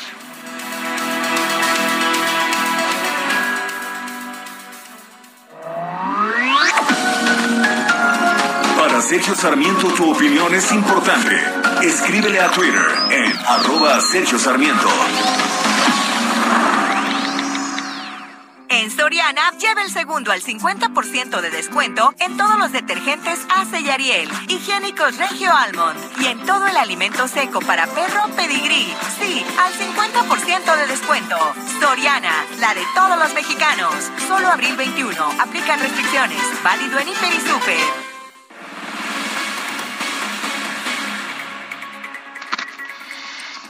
Ante el conflicto derivado de la discusión eh, de, en la Cámara de Diputados de la reforma eléctrica, el coordinador parlamentario de Morena en el Senado, Ricardo Monreal, llamó a no profundizar la confrontación con la oposición, llamó a actuar con serenidad para promover la reconciliación. Me pareció un llamado muy importante en un momento crucial. Eh, creo que yo la verdad pienso, así lo acabo de expresar en mi comentario sobre jaque mate, que no pienso que sea el momento de que unos a otros se llamen traidores a la patria. Eh, y me da mucho gusto que Ricardo Monreal, coordinador de Morena en el Senado, haya aceptado esta conversación. Ryan Reynolds here from Mint Mobile. With the price of just about everything going up during inflation, we thought we'd bring our prices down. So to help us, we brought in a reverse auctioneer, which is apparently a thing. Mint Mobile unlimited premium wireless. Ready to get 30, 30, bit to get 30, bit to get 20, 20, 20, bit to get 20, 20, bit to get 15, 15, 15, 15 just 15 bucks a month. So, Give it a try at mintmobile.com slash switch. $45 upfront for three months plus taxes and fees. Promo rate for new customers for limited time. Unlimited more than 40 gigabytes per month. Slows. Full terms at mintmobile.com. Ricardo, buenos días. Gracias por tomar la llamada. Eh, tú también has expresado un punto de vista liberal en el sentido de que no estás de acuerdo con estas acusaciones de traidores a la patria. ¿Lo sostienes? Sostengo, eh, primero buenos días Sergio, sí leí tu editorial y he estado escuchándote. Eh, mira, la connotación de traidor a la patria es muy fuerte porque implica incluso una conducta antijurídica, un delito.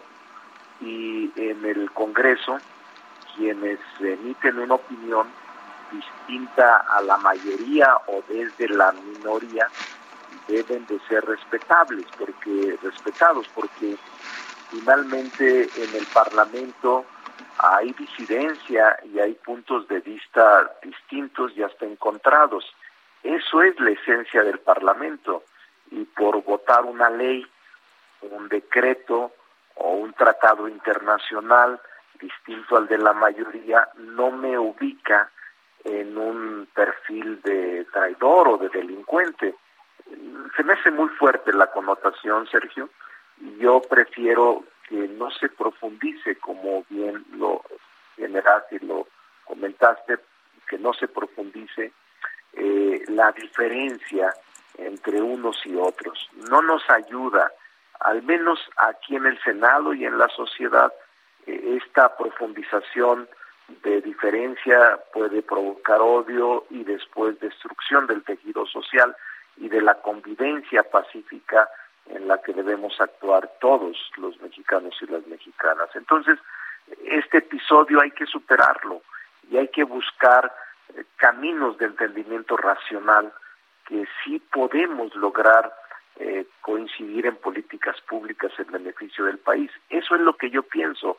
También hay quienes no piensan así dentro de Morena y lo respeto, pero soy fundador de Morena, me asiste la razón, luché 25 años para construir este movimiento y no luchamos para esto, luchamos para ofrecerle a la población un proyecto alternativo de nación que le pudiera ayudar al país a salir adelante.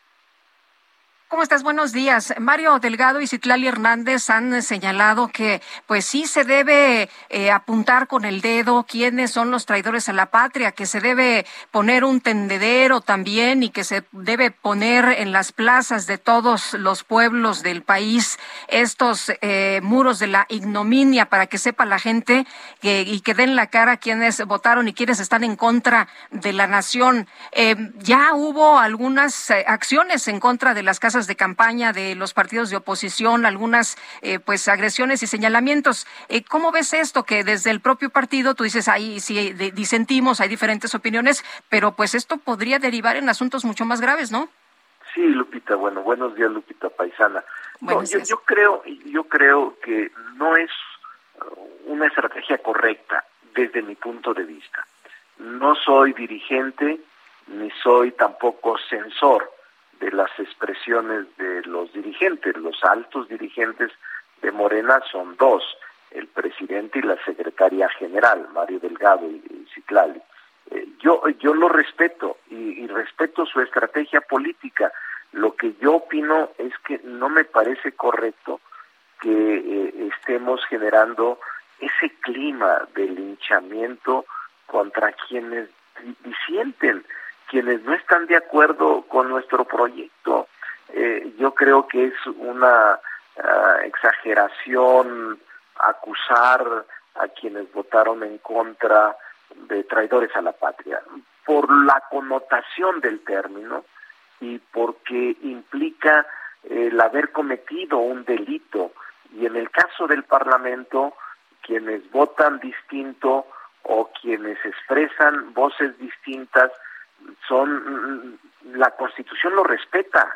Por eso es que los diputados y los senadores son inviolables en su opinión y no pueden ser reconvenidos. Ese es el origen del fuero constitucional, de tal suerte que ningún gobierno ni ninguna estructura de poder pueda reconvenir, ni menos cuestionar o bien acusar a legisladores por haber emitido u opinado distinto al de la mayoría. Ese es el fondo, Lupita. Yo creo que es peligroso en un escenario social eh, polarizar de tal suerte que el que no esté conmigo está contra mí. Esos son ya viejos adagios y viejas disputas que ya hemos superado y que la propia cultura política nos ha permitido diferenciar. Lo que nosotros tenemos que hacer es esforzarnos en políticas públicas, es esforzarnos en el cumplimiento de nuestros compromisos, es buscar la reconciliación nacional y es buscar cómo eh, coincidimos con la mayoría de los sectores de la población en este establecimiento de políticas públicas, que son muchos nuestros retos y nuestros desafíos, la seguridad, el empleo, la salud, la educación, el desarrollo del país, la armonía social. Es decir, me gustaría más que nos enfocáramos en buscar lo que nos puede unir y no lo que nos puede separar. Para mí este episodio de la reforma constitucional en materia eléctrica ha pasado y la solución que se ha dado ha sido institucional. No se logró la mayoría calificada como no se han logrado en otras normas jurídicas la mayoría simple o la mayoría calificada para aprobar un instrumento internacional, un nombramiento o una reforma pero eso no implica que nos vayamos a la guerra de exterminio, a aniquilarnos unos a otros, porque entonces estamos negando la función del Parlamento y la esencia de un Congreso plural, que es el que nos dio la sociedad y votó de esa manera para no tener toda la voz en un solo equipo, en un solo grupo, y me parece que es parte de la esencia democrática de este país. Ricardo, ¿te ha aislado tu posición dentro de Morena? Porque pues hemos visto que todo o casi todos en Morena están aceptando la instrucción de llamar traidores a la patria a quienes piensan diferente, a quienes militan en otros partidos políticos. ¿Te ha aislado esto? ¿Te ha aislado esta actitud que has, asumido? Mira, siempre he sido muy serio en mis respuestas, tú lo sabes, y no puedo tapar el sol con el dedo. Eh, sí, me, me, me genera eh, no un aislamiento, pero sí incluso hasta reproche al interior por no seguir una indicación. Pero yo no soy así, yo creo en el presidente, yo he sido simpatizante del presidente 25 años, lo he acompañado en las luchas, en las buenas y en las malas, y él sabe, el presidente de la República, López Obrador, que tengo mi opinión personal, que tengo mi criterio personal y que eso le ha dado origen, esencia y fortaleza al movimiento, que no todos pensamos de la misma manera. Y en este caso yo disiento de la dirigencia, no del presidente. El presidente para mí es un demócrata, pero creo que eh, sin tampoco convertirme en un censor de la dirigencia, pues ellos arman su estrategia y la llevan a cabo. Yo no soy miembro de la dirigencia, ni tampoco soy de la estructura de la dirigencia y por tanto mi opinión solo es eso, una mera opinión que yo espero que se reflexione porque nos aleja de la gente. La confianza tenemos que eh, conservarla con hechos y rescatar la confianza que hemos perdido con actitudes y creo que la polarización nos puede ir reduciendo en simpatía frente a otros sectores que no son los militantes o que no son los, las expresiones más leales a Morena. No solo es Morena, es la sociedad, es la clase media, son los intelectuales, son los académicos, son los medios de comunicación, son los comunicadores. Todos participamos en este proceso y por eso, Sergio, a pesar de que aparentemente eh, soy marginado por mi opinión, no voy a abandonarla, aun cuando me quede solo en la opinión, porque así lo veo, veo más allá del momento coyuntural y de la disputa que se está presentando con motivo de la no aprobación de la reforma constitucional. Pero lo vamos a superar y tenemos que buscar caminos que nos lleven al encuentro, no al desencuentro ni a la confrontación permanente. Ricardo, si me permites, en otro tema, ¿fuiste a ver al Bronco? Así, Lupita. Cuéntame, cuéntame, ¿qué, qué, ¿por qué? ¿Qué pasó? sí, fui, mira, normalmente cuando los hombres y las mujeres que nos dedicamos al servicio público entran a esta uh, vorágine de eh, desafortunada de estar detenido o denunciado o sentenciado o sujeto a proceso, se queda solo las personas. Eh, el Bronco es una paradoja. Que a seis años de distancia, ustedes mismos aquí lo comentaron en su espacio, era de una popularidad impresionante, surgió con una fuerza impresionante.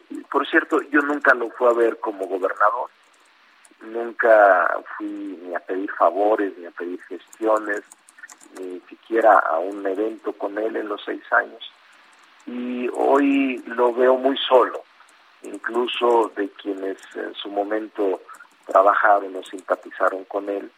Eh, y fue un gesto de solidaridad humana de ir a verlo el jueves santo.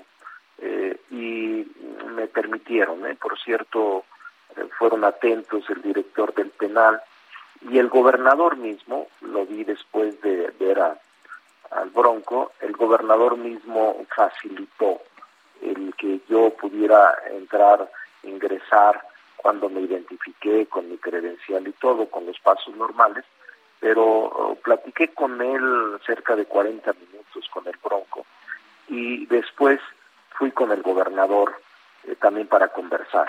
Y el gobernador fue atento, distinto a Cuitláhuac, distinto al de Veracruz, totalmente, porque siendo un hombre inocente, eh, José Manuel del Río, que está detenido en Veracruz, y tiene 130 días, no me han permitido verlo.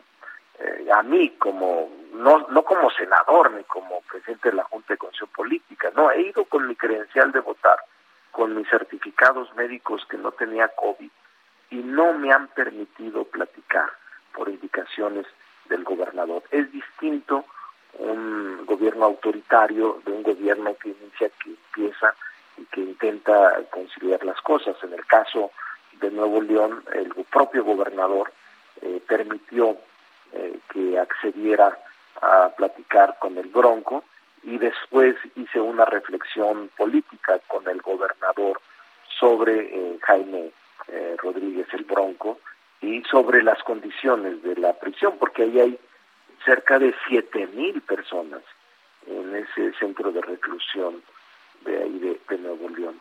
Entonces sí, platiqué con él, lo vi bien, eh, positivo, esperanzado, ah, con algún problema estomacal que requiere intervención eh, quirúrgica urgente, eh, pero lo vi con serenidad, este, lo vi con juicio, pues no, no enojado, no molesto, simplemente reflexivo y, y sí ausente de muchos amigos. Y por eso le sorprendió que yo fuera porque ni sabía que yo iba a ir. Eh, pero normalmente eso sucede eh, cuando estás en el poder te sobran los amigos eh, te sobran quien te limpie el saco y quien te diga qué buen discurso y cómo se ve bonito y cómo se ve extraordinario lo que usted dijo fue y ya después cuando entras a este proceso que muchas gentes califican de desgracia política te quedas solo solo te queda tu familia tu esposa tus hijos tus verdaderos amigos que los cuentas con la mano con los dedos de una mano y ya esa es la realidad nuestra de la política, Lupita y Sergio. Oye, y te, y te quisiera preguntar, eh, nada más ya para cerrar nuestra conversación, ¿qué capítulo de Los Simpsons estás esperando? Ahí me la Siempre eh, hacen anuncios eh, este, importantes. No, estoy hacen, hacen predicciones que luego se cumplen, ¿no? Algunos han llegado a ser hasta presidentes. Bueno, vamos a lograrlo, Lupita. Ya lo dije y lo he dicho con ustedes, hoy lo reitero que una vez que se inscriban los candidatos, que se lance la convocatoria en Morena, me voy a inscribir y voy a luchar para ganar a la buena dentro de Morena. Eh, cierto que no estoy tan eh, este, en este momento por mis posiciones independientes, por mi criterio autónomo, por mi trabajo, eh, siento que, eh, o por mi, la indiferencia de los órganos de poder, no estoy en el mejor momento, pero confío en la gente, confío en la gente y voy a luchar a la buena, voy a luchar dentro de Morena para ganar la candidatura a la presidencia porque tengo la capacidad sin excesos y sin tampoco, dicen que el agua en boca propia es vituperio, es un viejo adagio, pero sin incurrir en esto, creo que puedo enfrentar con éxito los desafíos del México moderno. Por eso, sin excesos, creo que puedo dar resultados positivos en el futuro del país. Ricardo Monreal, gracias por conversar con nosotros. Te mandamos un fuerte abrazo. Abrazo, Sergio. Abrazo, Lupita. Gracias, buenos días. Son las 8 de la mañana con 50 minutos. Bueno, qué entrevista, Lupita. Muy bien, vamos a un resumen de la información más importante. Desde Palacio Nacional, el presidente López Obrador se comprometió a presentar un informe sobre las investigaciones de la masacre de Aguas Blancas en Guerrero ocurrida en 1995. Este caso especial lo vamos a tratar con el secretario de Gobernación, porque pues todos sabemos lo que sucedió en ese vado de Agua Blanca para los jóvenes. Eh, me comprometo a que en esta misma semana se tenga un informe de la situación de estas personas que están detenidas. Y por otro lado, el presidente aclaró que hace un año se disolvió la Unidad Antinarcóticos de México que colaboraba con la Administración de Control de Drogas de los Estados Unidos debido a que este grupo estaba infiltrado por la delincuencia. En este caso, que se ha manejado incluso por nuestros adversarios. Hasta Krause se quejaba de cómo íbamos a cancelar un grupo que se dedicaba a enfrentar a la delincuencia, como si nosotros no estuviésemos haciendo nada. No, este, les falta información. Eso se hizo hace como un año y se demostró que ese grupo estaba infiltrado por la delincuencia, que inclusive uno de sus jefes está siendo juzgado en Estados Unidos. El primer mandatario confirmó que la Secretaría de Marina trabajó con distintas agencias internacionales para lograr la captura de Eduard Fernando Giraldo, uno de los narcotraficantes más buscados en Colombia. Sí hubo cooperación con Colombia, con eh, agencias internacionales y la detención se hizo en la Ciudad de México por parte de la Secretaría de Marina. La policía chilena detuvo a un hombre portugués sospechoso de ingresar explosivos al Líbano y estar vinculado con la explosión. ¿Se acuerda usted aquella tremenda de 2020 allá en el puerto de Beirut? El Parlamento de Noruega aprobó un decreto del presidente Daniel Ortega para cerrar 25 organizaciones no gubernamentales, entre ellas la Comisión Permanente de Derechos Humanos y dos agrupaciones culturales vinculadas a los escritores Sergio Ramírez y Ernesto Cardenales, revolucionarios y ahora pues considerados inaceptables. Hasta funcionarios de su administración, ¿no, Sergio? Sergio Así Ramírez. es. Y Cardenal también. Sí, que andan exiliados, por cierto. El presidente de Rusia, Vladimir Putin, informó que las Fuerzas Armadas de su país realizaron un lanzamiento de prueba de su misil balístico intercontinental Sarmat. Esto afirmó que se dará algo en qué pensar a los enemigos de Moscú. Adiós, amor, me voy de ti y esta vez. ¿No, mi querido Sergio? Cuéntame, ¿qué pasó? Pues, a ver qué te cuento. Fíjate, en, Cuéntamelo en- todo. en sus redes sociales el cantante mexicano Cristian Nodal reveló que decidió mudarse a los Estados Unidos para, pues, para poder disfrutar de esos pequeños lujos que puede darse en la vida. Por ejemplo, mira, mira qué terrible. En México no podía salir a pasear en su Ferrari. Sí, porque todo el mundo identificaba el auto y se le quedaba viendo, ya que solamente había uno en todo el país. En Estados Unidos, pues no se le quedan viendo tanto. Me pasó, por ejemplo, tenía un Ferrari que nomás existía uno en todo México y pues era obvio que la gente sabía dónde estaba y cuándo pasaba y todo eso. Y no me gustaba que no haya privacidad y aquí es como no importa. Aquí hay un montón de gente que tiene sus carros, sus lujos, sus casas y todo y Máteme ese recuerdo de ese amargo amor. Adiós, amor, me voy. Mejor a una pausa, Guadalupe. Sí, hombre, Yo no pobre tengo Ferrari, muchacho, chin. pobre muchacho, qué sufridera. Bueno, regresamos. Porque sería fatal. Adiós. Sergio Sarmiento y Lupita Juárez quieren conocer tu opinión, tus comentarios o simplemente envía un saludo para ser más cálida esta mañana. Envía tus mensajes al WhatsApp 5520 109647.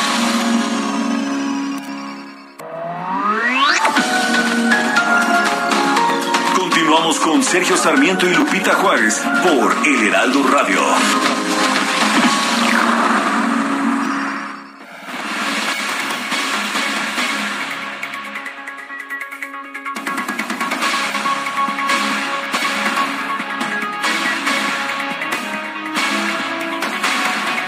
Son las nueve de la mañana en puntísimo. Fabiola Laniza, mano comisionada nacional para prevenir y erradicar la la violencia contra las mujeres, informó al Senado que en 2021 se registraron 277 muertes violentas de niñas y adolescentes. Es la cifra más baja desde 2017. Tenemos a la comisionada para prevenir y erradicar la violencia contra las mujeres en la línea telefónica, Fabiola Alaní Sámano. Gracias por tomar nuestra llamada. Cuéntenos sobre estas cifras, sobre estas 277 muertes. Eh, ¿Qué tanto es la disminución? ¿A qué se puede atribuir?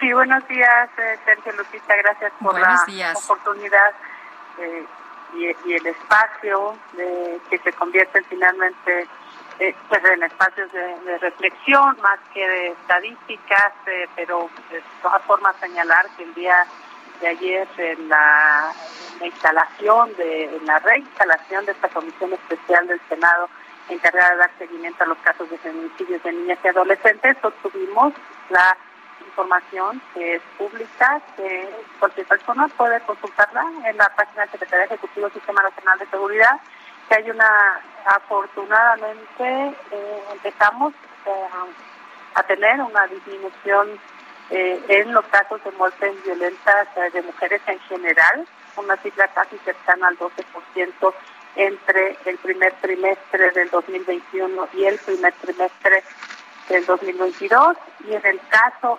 particular de las muertes violentas de niñas y adolescentes.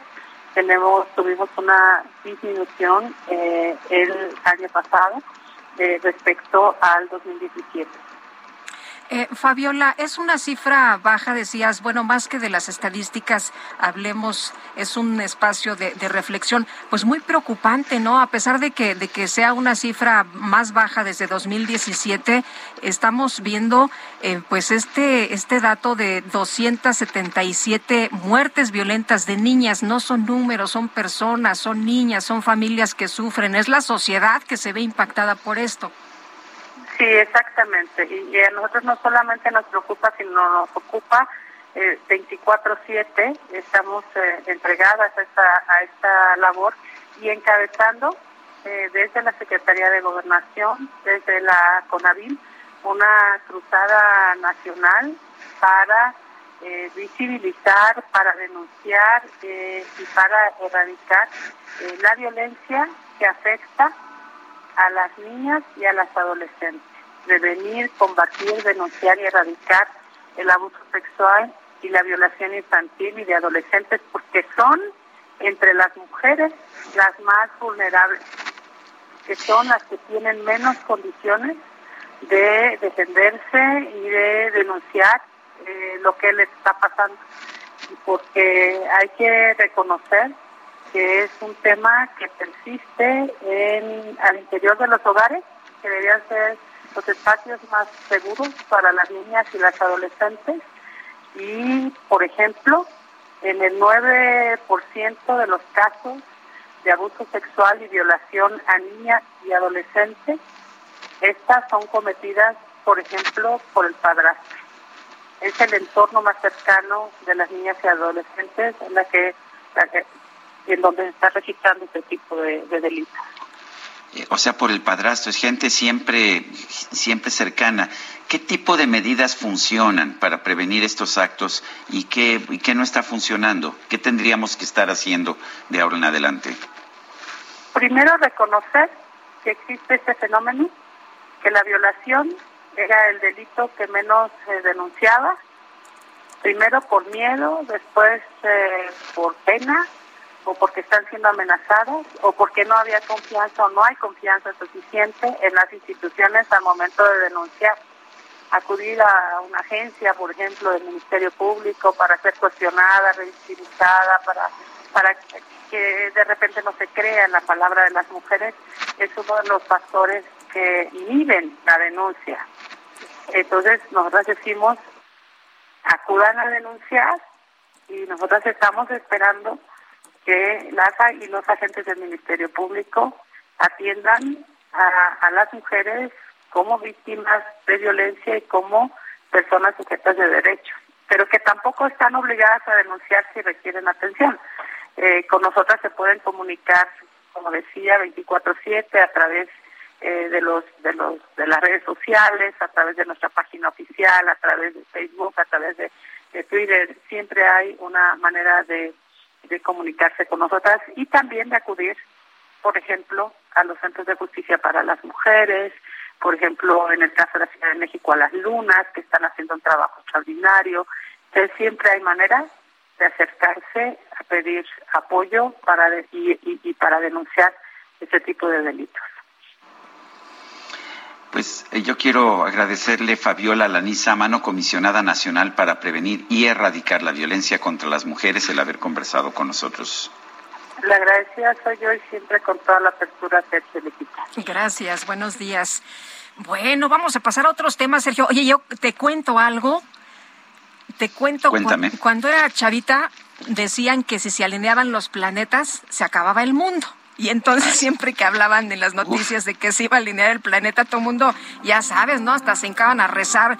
Pero ¿por qué se alinean los planetas? ¿Hay algún efecto en la Tierra? ¿Cómo se explica este fenómeno? Vamos con nuestra corresponsal de los cielos, la doctora Julieta Fierro, astrónoma e investigadora del Instituto de Astronomía de la UNAM. ¿Qué tal, doctora? ¿Cómo está usted? Muy buenos días. Buenos días, pues muchas gracias, Lupita, Sergio, qué Hola. alegría. Doctora, no, Pues- se aca- no se acabó el mundo. ¿Qué fue lo que pasó? No, no, ni se va a acabar por, por problemas de los planetas. Es que se pensaba que si la Luna tenía efectos de marea sobre la Tierra, pues si se alineaban los planetas, pues iba a haber más mareas y podía destruirse la Tierra. Pero están tan lejos que eh, son mínimas las mareas que producen, así es que no hay por qué preocuparse. Lo que va a pasar en esta ocasión es muy lindo. Cada planeta pues va por su órbita eh, pues a diferentes velocidades y muy de vez en cuando se ven en el cielo uno detrás de otro como estuvieran en fila y eso es lo que va a suceder ahora. Cuando vemos el cielo en la noche vemos estrellas y forman lo que conocemos constelaciones, es decir, figuras que inventamos, la Osa Mayor, Orión, etcétera. Pero hay objetos que parecen estrellas, pero que son planetas, están tan lejos que se ven como estrellitas. Y a partir del día 23 de este mes se van a ver en el cielo, en el horizonte este, 45 minutos antes del amanecer, se va a ver Saturno, que se ve como una estrella amarillita, se va a ver Marte, que se ve como una estrella roja, más o menos naranja, se va a ver Venus, que se ve brillantísimo, espectacular, y se va a ver Júpiter. Y después, a partir del 10 de junio, se va a ver Mercurio, que se ve como una esmeralda roja lindísima. Pero para poderlos ver tiene que estar despejado y tiene que poderse ver la línea del horizonte este porque van a estar muy pegaditos al horizonte. Y además va a aparecer la luna. Eh, ¿Cómo podemos saber que estos son planetas y no estrellas? Bueno, en primer lugar, acordarnos de los días de la semana. Los días de la semana llevan los nombres de los mundos que no son estrellas y que vemos a simple vista. Lunes de la luna, martes de Marte, miércoles de Mercurio, etcétera. En inglés domingo se dice el día del sol, Sunday. O sea, y todos estos objetos se mueven más o menos en la misma línea por donde sale y se pone el sol o por donde sale y se pone la luna. Así que cualquier objeto que parezca estrella, que esté en esa línea, es un planeta. Así que pues la invitación, Lupita, es que si madrugas, que supongo que sí, por eso tienes esta emisión, voltees al este y veas estos planetitas y, y, pues se ven como estrellitas eh, eh, formaditas.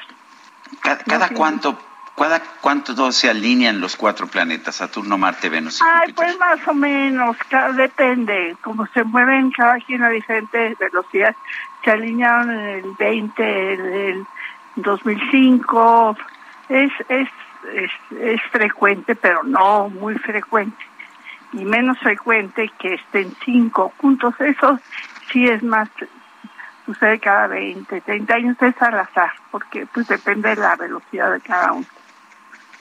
Eh, doctora, ¿y entonces esto lo vamos a estar viendo, lo vamos a poder ver en los próximos días?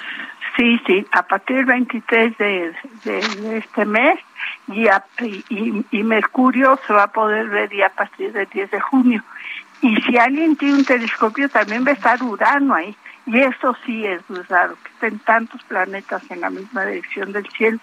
Eso sí es muy de vez en cuando en la vida de una persona. Le tocan tres o cuatro veces. Así es que pues sí vale la pena. Aunque haya mucha luz. Es época de lluvias. Ah, aunque, le iba a preguntar, aunque haya ahora en nublado y en, en algunas zonas mucha luminosidad, ¿sí se alcanzan a ver? Sí. No, en una ciudad con mucha luz, edificios y luces, la ciudad pues no se van a ver.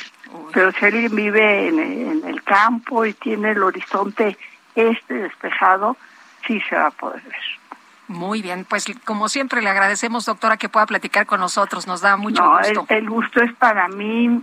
Un abrazo a, ambos y que la vida los trate bien. Gracias. Igualmente, doctora, es la doctora Julieta Fierro, astrónoma e investigadora del Instituto de Astronomía de la UNAM. Bueno, son las nueve con doce. Vámonos. Yo veo venir ya a la micro deportiva. Ya sabes cómo es Julio Romero.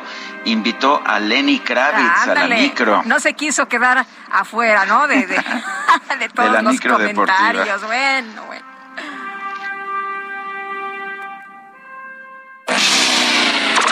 La micro deportiva. ¿Ya estás grabando?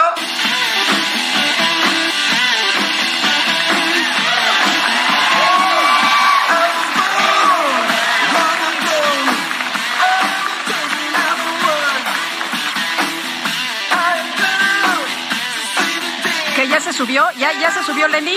Ah, que ya se subió Lenny, que, ya que, lo presentes, mi querido Sergio, que ya está bueno, aquí en pues la ahí Ciudad está de. Lenny Kravitz, pero también Julio Romero, nada más que ahora sí que, ya sabes, Lenny Kravitz le estaba pidiendo un autógrafo a Julio Romero, lo cual no me sorprende. Bueno, Julio, ¿qué nos tienes esta mañana? ¿Cómo están, Sergio, Lupita, amigos del auditorio? Qué placer saludarles. Y lo más increíble es que fue a los tacos de carnitas que están ahí a un kilómetro de la Torre Carrachi, muy cerquita de nosotros estuvo Lenny Kravitz. Por supuesto que lo invitamos a la micro ahí a subirse. Se echó un palomazo y recuperó como 60 pesos en monedas allá en la micro deportiva.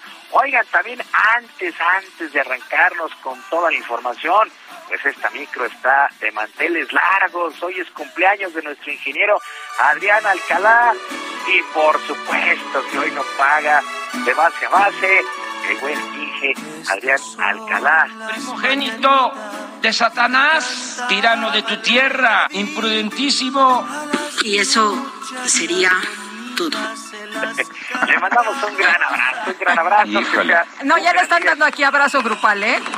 Sí, sí, sí, que sea un Es, es cierto que que de es cierto que de cumpleaños a Adrián Alcalá le van a regalar una consola nueva a él y al y al Cacharpo.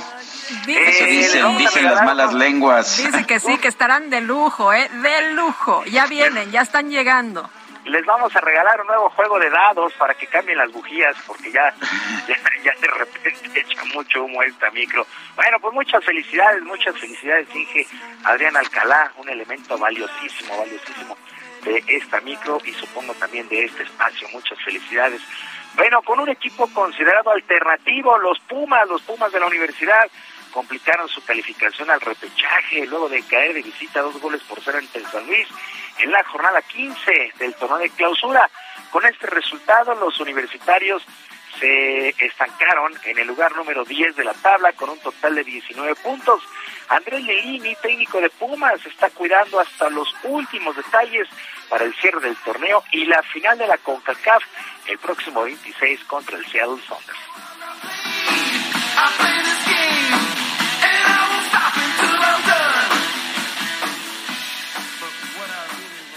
No, no, no voy a, no vamos a priorizar porque así estamos jugando. Hoy los jugadores que no han jugado, que venían normalmente jugando fue por cargas musculares, estaban muy cansados. No los quise arriesgar. El caso de Talavera, Mozo, José Rocheiro, ellos venían, bueno, Leo López de arranque, Meritao, venían con una carga física importante, con dolores en diferentes eh, partes y, y no me pareció arriesgarlos si no estaban al 100 físicamente.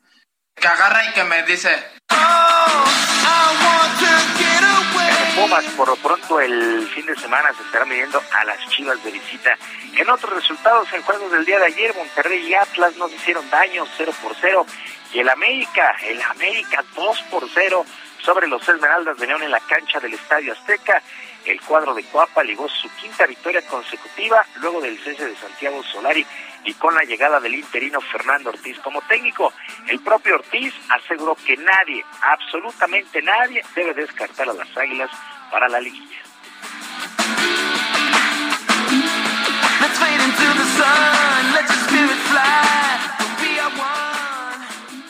Voy a volver a decir que entendieron la situación por la cual estaban pasando, que es algo real, y hoy, hoy están en una situación, por decir, satisfactoria. Saben y entienden que el sábado hay otra final contra un rival que está por encima de nosotros, y como se lo digo siempre, es el club más grande de México, por lo cual siempre van a salir a ganar.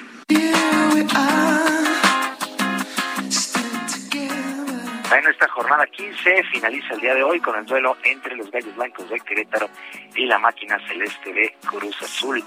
Bueno, ya entramos a la recta final de la campaña regular. En otras cosas, fue presentada de manera oficial la edición 2022 del Maratón Internacional de la Ciudad de México, que se llevará a cabo el próximo 28 de agosto, con la participación de 30 mil corredores y una bolsa de 550 mil pesos a los ganadores. El costo de inscripción será de 650 pesos. Javier Hidalgo, quien es el director general del INDEPORTE, aseguró que ese domingo la ciudad tendrá su fiesta. Hay que ir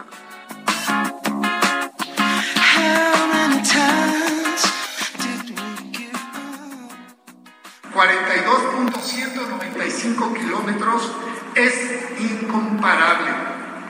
Los gritos de la gente apoyando a las y los corredores sin conocerlos hacen un sentido de unidad y de pertenencia que enaltece a nuestra Ciudad de México, a nuestra ciudad solidaria. La alegría y felicidad de una corredora o un corredor al cruzar la meta es indescriptible.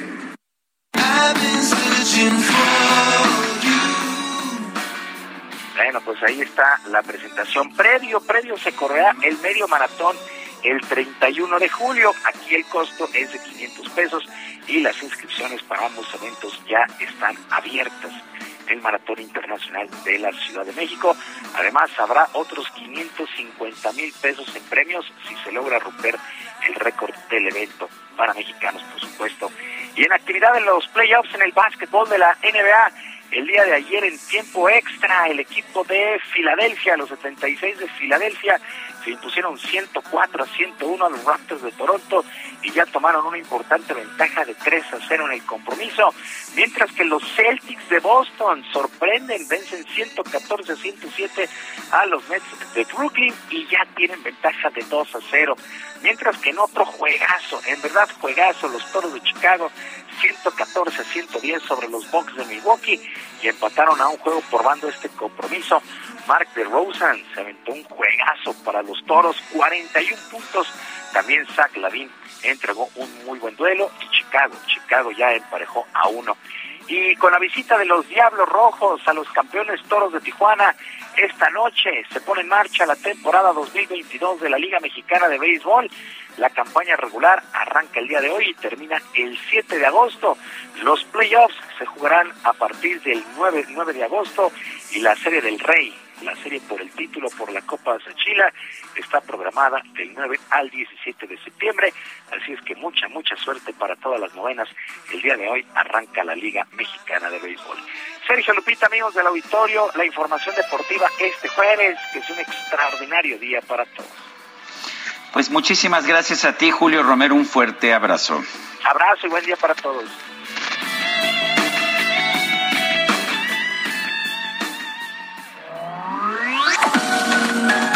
Para Lupita Juárez, tu opinión es importante. Escríbele a Twitter en arroba Lupita Juárez H.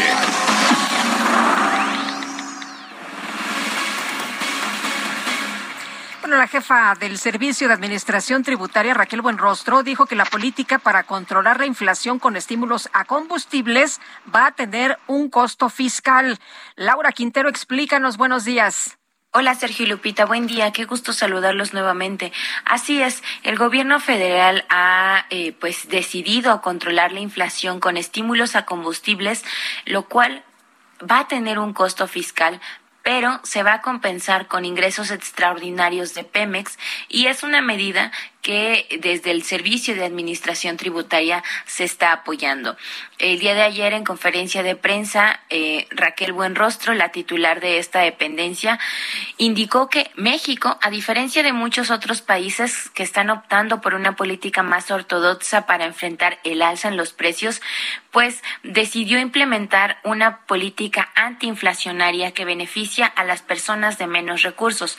De acuerdo con, con estimaciones del propio SAT, eh, los subsidios a, las gasolinas y el diésel va a tener un impacto anual más o menos de 400 mil millones de pesos.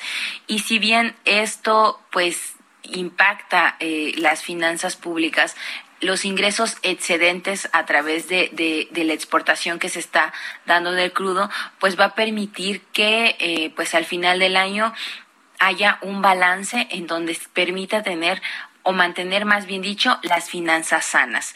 Esta medida, de acuerdo con la propia jefa del SAT, ha sido favorable porque si se compara la inflación de México es menor que muchos otros países e incluso que su principal socio comercial, que es Estados Unidos, que en estos momentos enfrenta la inflación más alta eh, de las últimas cuatro décadas, mientras que nuestro país pues está enfrentando la inflación más alta desde hace más de 21 años. Eh, cabe señalar que la medida efectuada por la Secretaría de Hacienda consiste en que el gobierno federal asume el 100% del impuesto especial sobre producción y servicios a gasolinas y diésel, por lo que los consumidores no pagan este impuesto.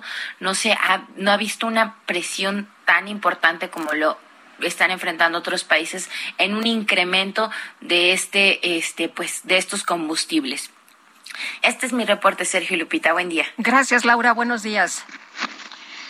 El gobierno de la Ciudad de México informó que durante todo el mes de abril se van a colocar módulos de vacunación contra el COVID-19 en estaciones del metro y en la central de Abasto. Cintia Stettin, cuéntanos. ¿Qué tal? Muy buenos días, Sergio Lupita. Buenos días al auditorio. Así como lo, lo comentas, el gobierno de la Ciudad de México informó que durante todo el mes de abril colocarán módulos de vacunación contra el COVID-19 en diversas estaciones del metro, así como en la central de Abasto. Eh, la mandataria eh, capitalina, Claudia Sheinbaum, expuso que esta medida tiene como objetivo acercar la vacuna a todas aquellas personas que no han podido aplicarse la primera, segunda o refuerzo de esta dosis contra el coronavirus. Eh, añadió que esto se suma a las 187 unidades de salud del Instituto Mexicano en el Seguro Social, del ISPE, así como de la Defensa Nacional y la Secretaría de Salud Local y Federal descartó que la colocación de estos puntos sea por una urgencia de sacar pues las vacunas antes de que caduquen y dijo que pues esto es parte del esfuerzo para terminar la vacunación masiva y que toda la población de la Ciudad de México, incluso los que no residen aquí, cuenten con por lo menos una dosis contra el COVID-19. Eh, dijo que los detalles sobre en qué estaciones del metro estarán estos módulos, se darán a conocer en breve y también la, eh, lo podrán checar en la página de la Secretaría de Salud de la Ciudad de México. Comentarle al auditorio que hay algunas estaciones del metro como Pantitlán y Tepalcates donde están estos módulos en estos bueno. momentos. Muy bien. Gracias, Cintia Stettin. Son las nueve con veinticuatro. Regresamos.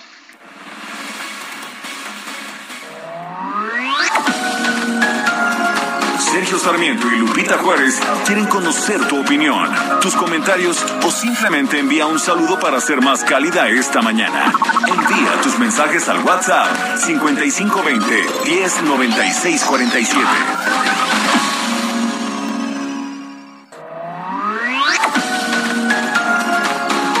Continuamos con Sergio Sarmiento y Lupita Juárez por El Heraldo Radio.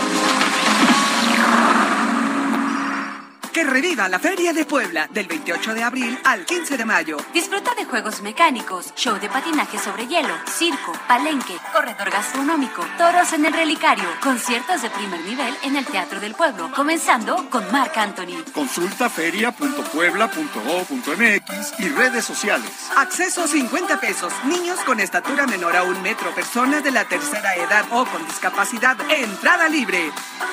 Que reviva la Feria de Puebla.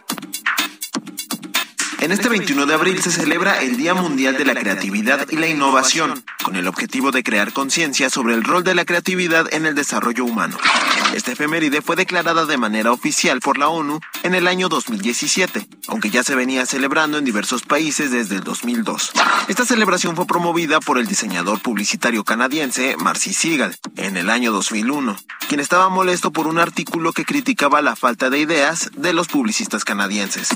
También sirve para al polímata florentino Leonardo da Vinci, una de las mentes más creativas de la historia. Para celebrar el Día de la Creatividad y la Innovación, se organiza un gran número de actividades en todo el mundo, para promover el pensamiento creativo como exposiciones de arte, talleres creativos, conciertos musicales, presentaciones de libros y obras de teatro. Amigos del Heraldo Radio, ¿han pensado que quizá llegó la hora de dejar de rentar? Pues este es el momento porque en Citibanamex puedes contratar un crédito hipotecario con cero. Sí, escucharon bien, cero comisiones, además de que el avalúo es reembolsable y pueden financiar sus gastos notariales. Y si ya tienes una hipoteca, igual deberías acercarte a Citibanamex porque podrías mejorarla, ya que tienen una tasa de interés anual fija desde 7.90%, una tasa muy atractiva si la comparas con lo que seguro tienes ahora. Conoce toda nuestra oferta en citibanamex.com diagonal hipotecario o visita tu sucursal CAT 10.5% sin IVA, calculado el 1 de noviembre de 2021, vigente al 30 de abril de 2022. Gracias.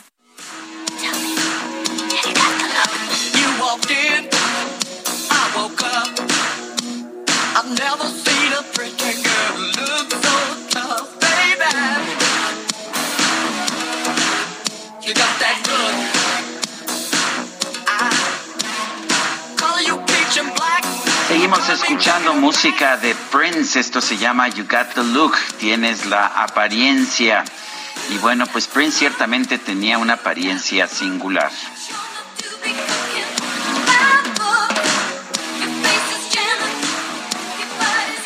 Son las 9 de la mañana con 33 minutos.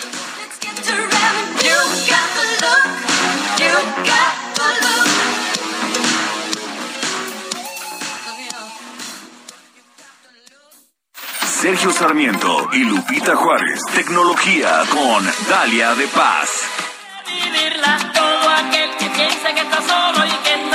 Qué ritmazo traes esta mañana, Dalia de Paz. Muy buenos días. Muy buenos días, queridísima Lupita, Sergio, amigos. Como siempre es un placer saludarlos.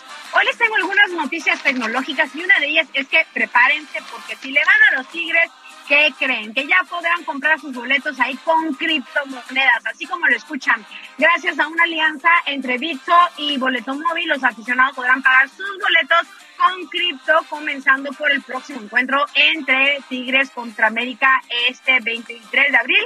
Y aseguran pues que la forma de, pago pues será fácil e intuitiva. Habrá que ver si ustedes son uno de estos compradores, por favor tienen que compartirnos su experiencia ahí en el Twitter, arroba Sergio Lupita, en Dalia de Paz y contarnos cómo les va. Y pasando a otros temas, les cuento que hoy 21 de abril Honor, uno de los fabricantes de smartphones del que ya les he hablado en muchas ocasiones, presentará su nueva serie integrada por el Honor X8, Honor X9 y Honor X7, con los cuales la marca pretende llevar un, una potente tecnología a un número aún mayor de usuarios de smartphones en todo el mundo. Hay que recordar que esta marca llega como una firma nueva de smartphones. Esta serie será la segunda en llegar a México después de lanzar en nuestro país la Honor 50 series, así que ya les contaré todos los detalles de esta presentación allí en mi Instagram, Dalia de Paz, y en Twitter, Dalia de Paz. Amigos, y si ustedes como yo sufren de la mala conexión, de la mala conexión ahí de su internet en casa, oficina o donde sea que se encuentran, les cuento que he estado probando los TCL Link Hub eh, Wi-Fi Mesh, que consta de tres extensores de señal estos repetidores de TCL están comunicados entre sí para que la señal de Internet tenga una cobertura más amplio en el lugar, en el lugar o en el lugar que pues también lo necesitemos. Así que prácticamente con estos mesh de TCL obtendrán pues en todos los rincones del hogar una conexión eh, a internet muy fluida y potente. La firma me mandó dos sets de tres mesh cada uno para que dejen de enojarse y frustrarse como yo cuando no tienen una buena conexión. Para llevárselos deben escribirme a dalia de paz gmail.com, mostrarnos que ya nos siguen ahí en Instagram, Dalia de Paz, y en arroba, en Twitter, Sergio Lupita, y que nos están escuchando donde sea y porque sufren de internet y con eso. Y ya para concluir, les tengo que contar que otro de los fabricantes y líderes de smartphones que de hecho ocupa el tercer lugar en el mercado móvil, estoy hablando de Xiaomi, y que este año va con todo, porque desde mi punto de vista tiene todo, desde precio, calidad, diseño, presentó en México su nueva serie Redmi Note 11, que llega acompañada de tres smartphones, el Redmi Note 11 Pro 5G, Redmi Note 11S y el Note 11. Estos equipos que ya están disponibles ahí en su página web, aterrizan con dos años de garantía, esto no lo he visto en ninguna eh, marca, así que me parece un gran plus. Grandes mejoras en su sistema de cámara, velocidad de carga, pantalla y un diseño elegante. Yo destacaría que no le piden nada a un teléfono de gama alta, pero la gran diferencia radica en su precio, ya que para la versión Pro, escuchen, arrancan los 10 mil pesos, mientras que la versión menor, o sea, el Redmi Note 11 con 6 gigas y 128 y que se puede expandir hasta un tera, ronda los 6 mil pesos. La verdad es que me parece que lo están haciendo muy bien. Xiaomi tiene ahí un ecosistema muy completo. Espero probarlo y en los próximos días eh, a contarles de estos dispositivos. Y ya saben, ahí en mi Instagram, Dale de Paz, en mi Twitter, Dale de Paz, les cuento como siempre todos los detalles, los lanzamientos tecnológicos. Y ya saben, cualquier duda o comentario también me encuentran por ahí. Sergio Lupita, amigos, como siempre es un placer acompañarnos. Les mando un abrazo muy grande y nos escuchamos muy pronto. Dalia, muchas gracias. Como siempre, un abrazo también para ti con mucho cariño. Muy buenos días.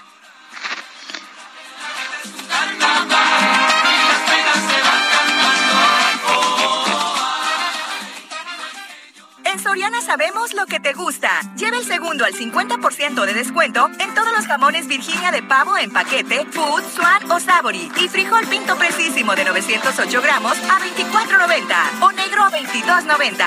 Soriana, la de todos los mexicanos. Solo abril 21. Aplican restricciones. Válido en Hiper y Super. Después de que la reforma eléctrica que propuso Morena no fue aprobada en la Cámara de Diputados, apareció un sitio en Internet denominado traidoresalapatria.com. Este sitio expone la identidad de cada uno de los legisladores que votaron en contra de la iniciativa presidencial. Juan Ortiz es director de Lupa Legislativa MX, lo tenemos en la línea telefónica. Juan Ortiz, ¿qué piensas de este portal, de esta página? Para pues uh, para exhibir a estos supuestos traidores a la patria. Buenos días, Sergio. Buenos días, Lupita. Hola, Juan, ¿qué Este, tal? Hola a todo el auditorio. Muchísimas gracias por la invitación. Sobre esta plataforma, pues, como bien lo, lo comentaste, nace después de la votación del domingo sobre la reforma eléctrica y la información que estaba en esta plataforma, pues, estaban este, los 223 legisladores que votaron en contra, y así como la forma de contacto, lo cual este pues representó como una una vía para ampli- amplificar esta polarización que se impulsa no desde el oficialismo. Y estaban los datos de, de contacto. Entonces así como rostros y formas de pues de, de mandarles mensajes directamente sobre lo que uno pensaba en este voto lo cual pues, representaba una cierto peligro pues porque si desde el oficialismo se promueve mensajes de, de agresión, de polarización, pues esta era una vía para amplificarlo, ¿no? Eh, Juan, tú eh, eh, pues agarraste tu lupa legislativa y anduviste investigando. Ellos dicen que pues eh, son los opositores traidores a la patria, pero encontraste encontraste el hospedaje del portal en una oficina en el extranjero. A ver, cuéntanos. Así es, este, digamos que por una experiencia previa, eh, no se acuerdo en el caso de Key Partners y el hijo del presidente, decidimos pues echarle un ojo a, a la página para ver qué encontrábamos y pues este verificamos que tenían un dominio con ubicación en, en Canadá. Ese fue el primer hallazgo. Entonces, lo segundo que hicimos fue pues eh, seguir investigando la página y nos mandaba también a, otro otra referencia que se llamaba Remedio y eso es como se, se llamaban a sí mismos como una casa de inversiones en, varios proyectos de gobierno, entre ellos el, el Tren Maya. Y curiosamente la, la página de Remedio tenía el mismo este hospedaje que la de que la de esta de Traídos a la Patria, que a su vez tiene el mismo dominio que la de Key Partners. Entonces, esos fueron los hallazgos que encontramos. O sea, es una. ¿Tiene el mismo dominio que Key Partners? Sí. La empresa eh, eh, que, que se supone está relacionada con... a Ramón Alberto. José, José, Ramón. José, Ramón, Beltrán. el hijo del presidente. Así es. Este, ahí pusimos las imágenes que confirmarían eso. Tienen el mismo domicilio que con la misma, misma compañía de hospedaje con el mismo domicilio. Entonces la, digamos, la gran coincidencia que si de por sí ya no está, llamando la atención que había un, que detrás del proyecto estaba una un negocio o, compañía que se dedicaba a inversiones de gobierno, entre ellos el Tren Maya, de por sí ya bastante llamativo, después de compararlo con Key Partners, pues ya ahí nos preguntamos qué está pasando, o sea, si están diciendo que es un movimiento de la ciudadanía, ¿por qué encontramos referencias desde el gobierno gobierno federal y pues desde la familia presidencial? Es lo que nos, ahí nos, nos hubiera gustado que nos aclararan, la verdad. El, eh, es ilegal de alguna forma el pues el tener una lista así no, no sé si estén incitando a la violencia contra los legisladores de oposición o, o te parece que es correcta la forma en que se ha presentado esta lista de, de quienes votaron en contra de, de la iniciativa del presidente pues, pues, yo concuerdo con muchos especialistas que dicen que es este, inconstitucional porque la misma nuestra carta magna permite a los legisladores pues emitir su voto en cierto sentido y tener cierta opinión, la cual no podrá ser este pues producto de alguna persecución o de algún ataque. Yo creo que sí podemos, este, no estar de acuerdo con el sentido del voto, pero ir más allá, hacer una, una lista, que si bien se acuerdan, el presidente está en contra de la lista, también la jefa de gobierno está en contra de la lista, pues resulta bastante incongruente que hagan una para para una reforma del presidente, ¿no? Para quienes votaron en contra y se dan las facilidades para, para agredir y atacar a los legisladores, ¿no? Que no estuvieran de acuerdo con esta reforma. Y yo concuerdo con los especialistas que pues es inconstitucional, porque los legisladores están protegidos para tomar estas decisiones y opinar al respecto. Oye, además en la página se puede leer esta frase de Benito Juárez, malditos aquellos que con sus palabras defienden al pueblo y con sus hechos lo traicionan. Y la pregunta es, ¿quiénes votaron en contra del pueblo? Descubre los traidores a la patria, ¿no? Y ya te mandan eh, para que tú encuentres a, las personas. Así es. Fíjate que después de, de este hallazgo y junto con este, muchísimas personas de, de las redes sociales que también se pusieron en contra de esta página. Estas personas pues ya lo dieron de baja. Si usted si ustedes lo buscan directamente ya no ya no va a estar. Sin embargo deja un registro eh, en, en, la, en internet el cual todavía se puede consultar como la versión previa antes de que la hayan de baja, pero ya si uno las visita ya, ya no van a estar. Muy bien. Bueno, pues Juan Ortiz, quiero agradecerte eh, el que hayas conversado con nosotros. Esta, esta información la publicaste en Lupa Legislativa MX eh, o, la has publicado? Sí, está en Lupa Legislativa MX y también está en mi cuenta personal, este Juan-Ortiz MX, donde está la, la investigación así como los enlaces y también el enlace previo a que de baja las páginas, ¿no? Muy bien. Te lo agradezco. A ustedes, muchísimas gracias. Hasta luego, Juan, muy buenos días. Y vamos con otro tema también que está, híjole, muy preocupante. El gobernador de Texas, Greg Abbott, acusó al gobierno de México de permitir el flujo migratorio irregular. Y vamos a conversar con Fausto Pretelín, él es analista internacional, a quien le damos la bienvenida con mucho gusto, como siempre, y preguntarte, pues, esta advertencia del gobernador Abbott de volver a imponer revisiones a los eh, camiones que cruzan la frontera. ¿Es realmente un tema migratorio? Eh, ¿Es un tema pues más bien político personal. ¿Qué tal, Lupita? Sergio, buenos, días. Bueno, pues yo creo que es la encarnación, ¿no? De, el, de que el trompismo está vivo, que está activo Es una mezcla, como tú mencionas, Lupita, de una bandera electoral. Eh, se acerca noviembre, se acerca la posibilidad de que se reelija el hoy gobernador de Texas, Greg Abbott, y, eh, pero por otra parte es eh, evidentemente un, un mensaje a México, un mensaje al presidente Biden de que las cosas en cuestiones migratorias no están funcionando bien.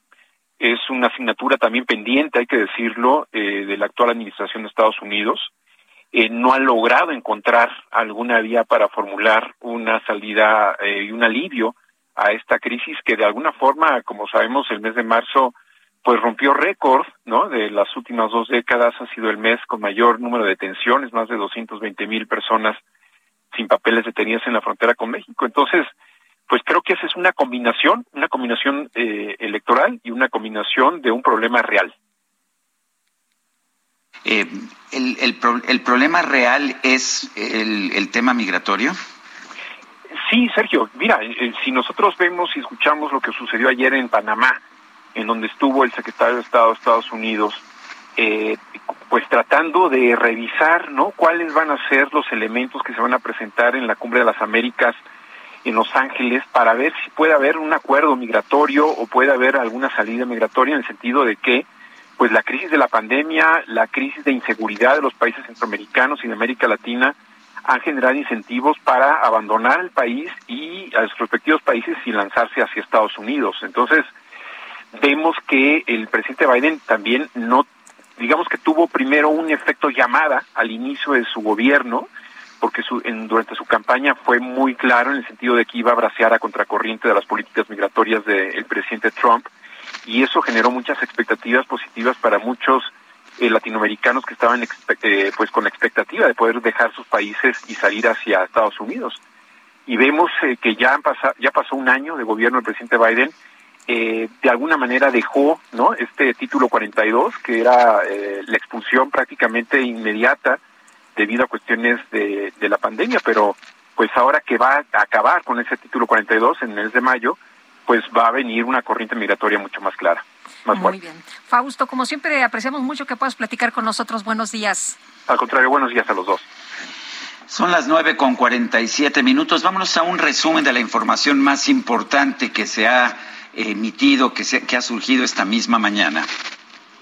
En Soriana, lleva el segundo al 50% de descuento en todos los detergentes Ace y Ariel, higiénicos Regio Almond y en todo el alimento seco para perro Pedigrí. Sí, al 50% de descuento.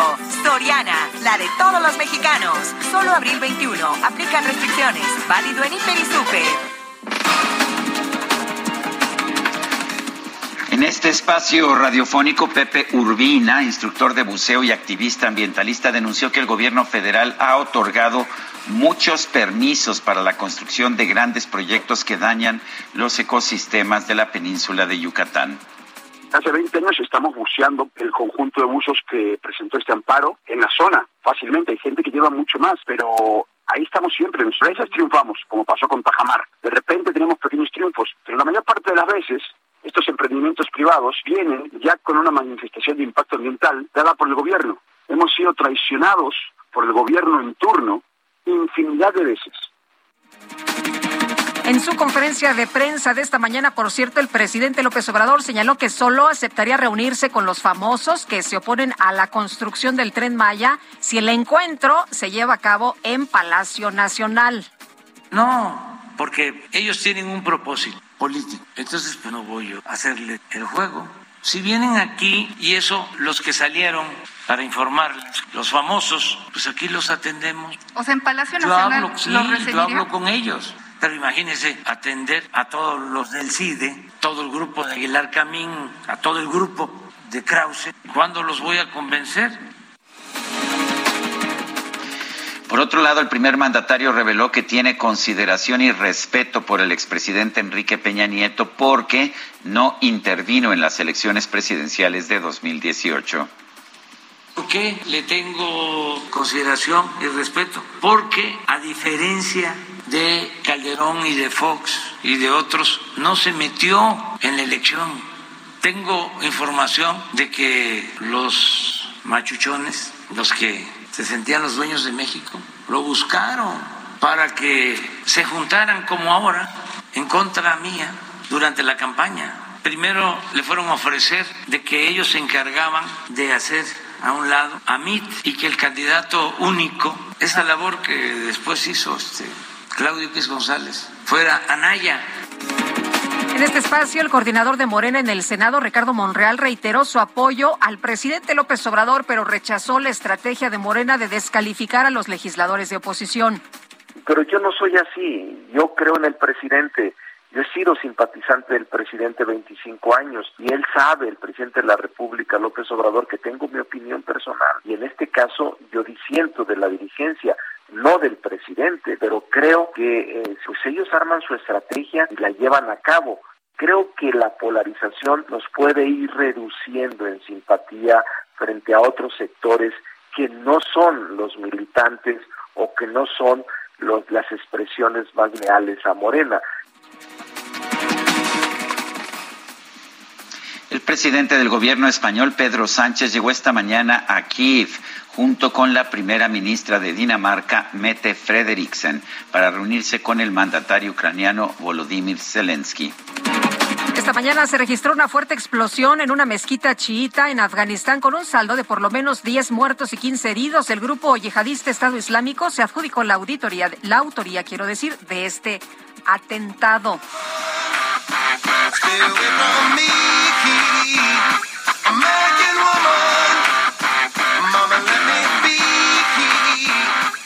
El cantante estadounidense Lenny Kravitz sorprendió a sus seguidores mexicanos al revelar que se encontraba de paseo en el sur de la Ciudad de México.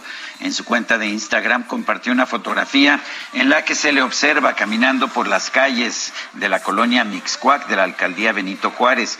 Esto desató una ola de memes y comentarios en redes sociales.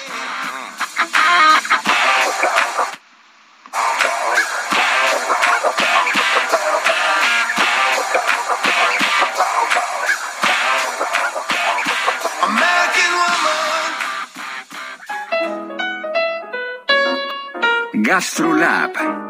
Historia, recetas, materia prima y un sinfín de cosas que a todos nos interesan.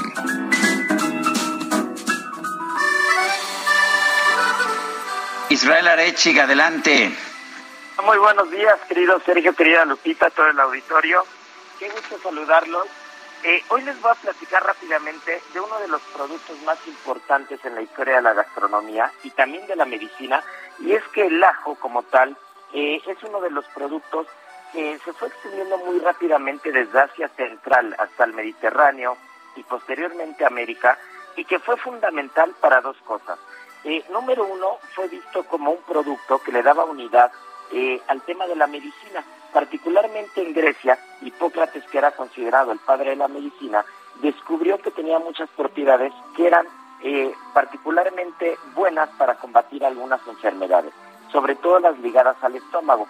Posteriormente los egipcios también le fueron dando, le fueron eh, adjudicando propiedades incluso mágicas, tanto que, en algunos que en algunos eh, féretros fueron encontrando cabezas de ajo deshidratadas que tenían como función el ahuyentar a los malos espíritus. Pero cuando vamos a hablar del ajo como tal gastronómicamente, vamos a hablar que es un producto que divide opiniones.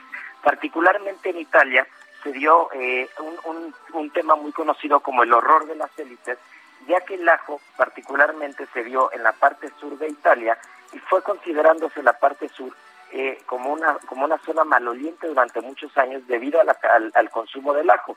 Posteriormente el ajo se fue aceptando en muchas gastronomías, tanto la francesa como la italiana como la española, y el uso fue mucho más común, pero vamos a encontrar que el ajo y el aroma del ajo eh, fue dividiendo durante la historia toda la parte de la gastronomía hasta que se encontró eh, un punto de equilibrio bastante particular en la gastronomía y al día de hoy lo vamos a encontrar en muchas recetas. Gracias Israel Arechiga. el día de mañana. Bueno, se nos acabó el tiempo, Guadalupe. Muchas gracias, buenos días, feliz cumpleaños a la reina Isabel II de Inglaterra y nos escuchamos mañana. Hasta entonces, gracias de todo corazón.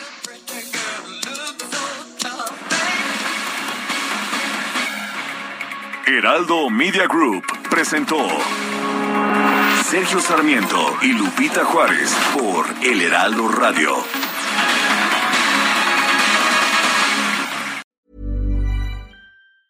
Planning for your next trip? Elevate your travel style with Quince. Quince has all the jet setting essentials you'll want for your next getaway, like European linen, premium luggage options, buttery soft Italian leather bags, and so much more. And it's all priced at 50 to 80% less than similar brands. Plus, Quince only works with factories that use safe and ethical manufacturing practices. Pack your bags with high-quality essentials you'll be wearing for vacations to come with Quince. Go to quince.com slash trip for free shipping and 365-day returns.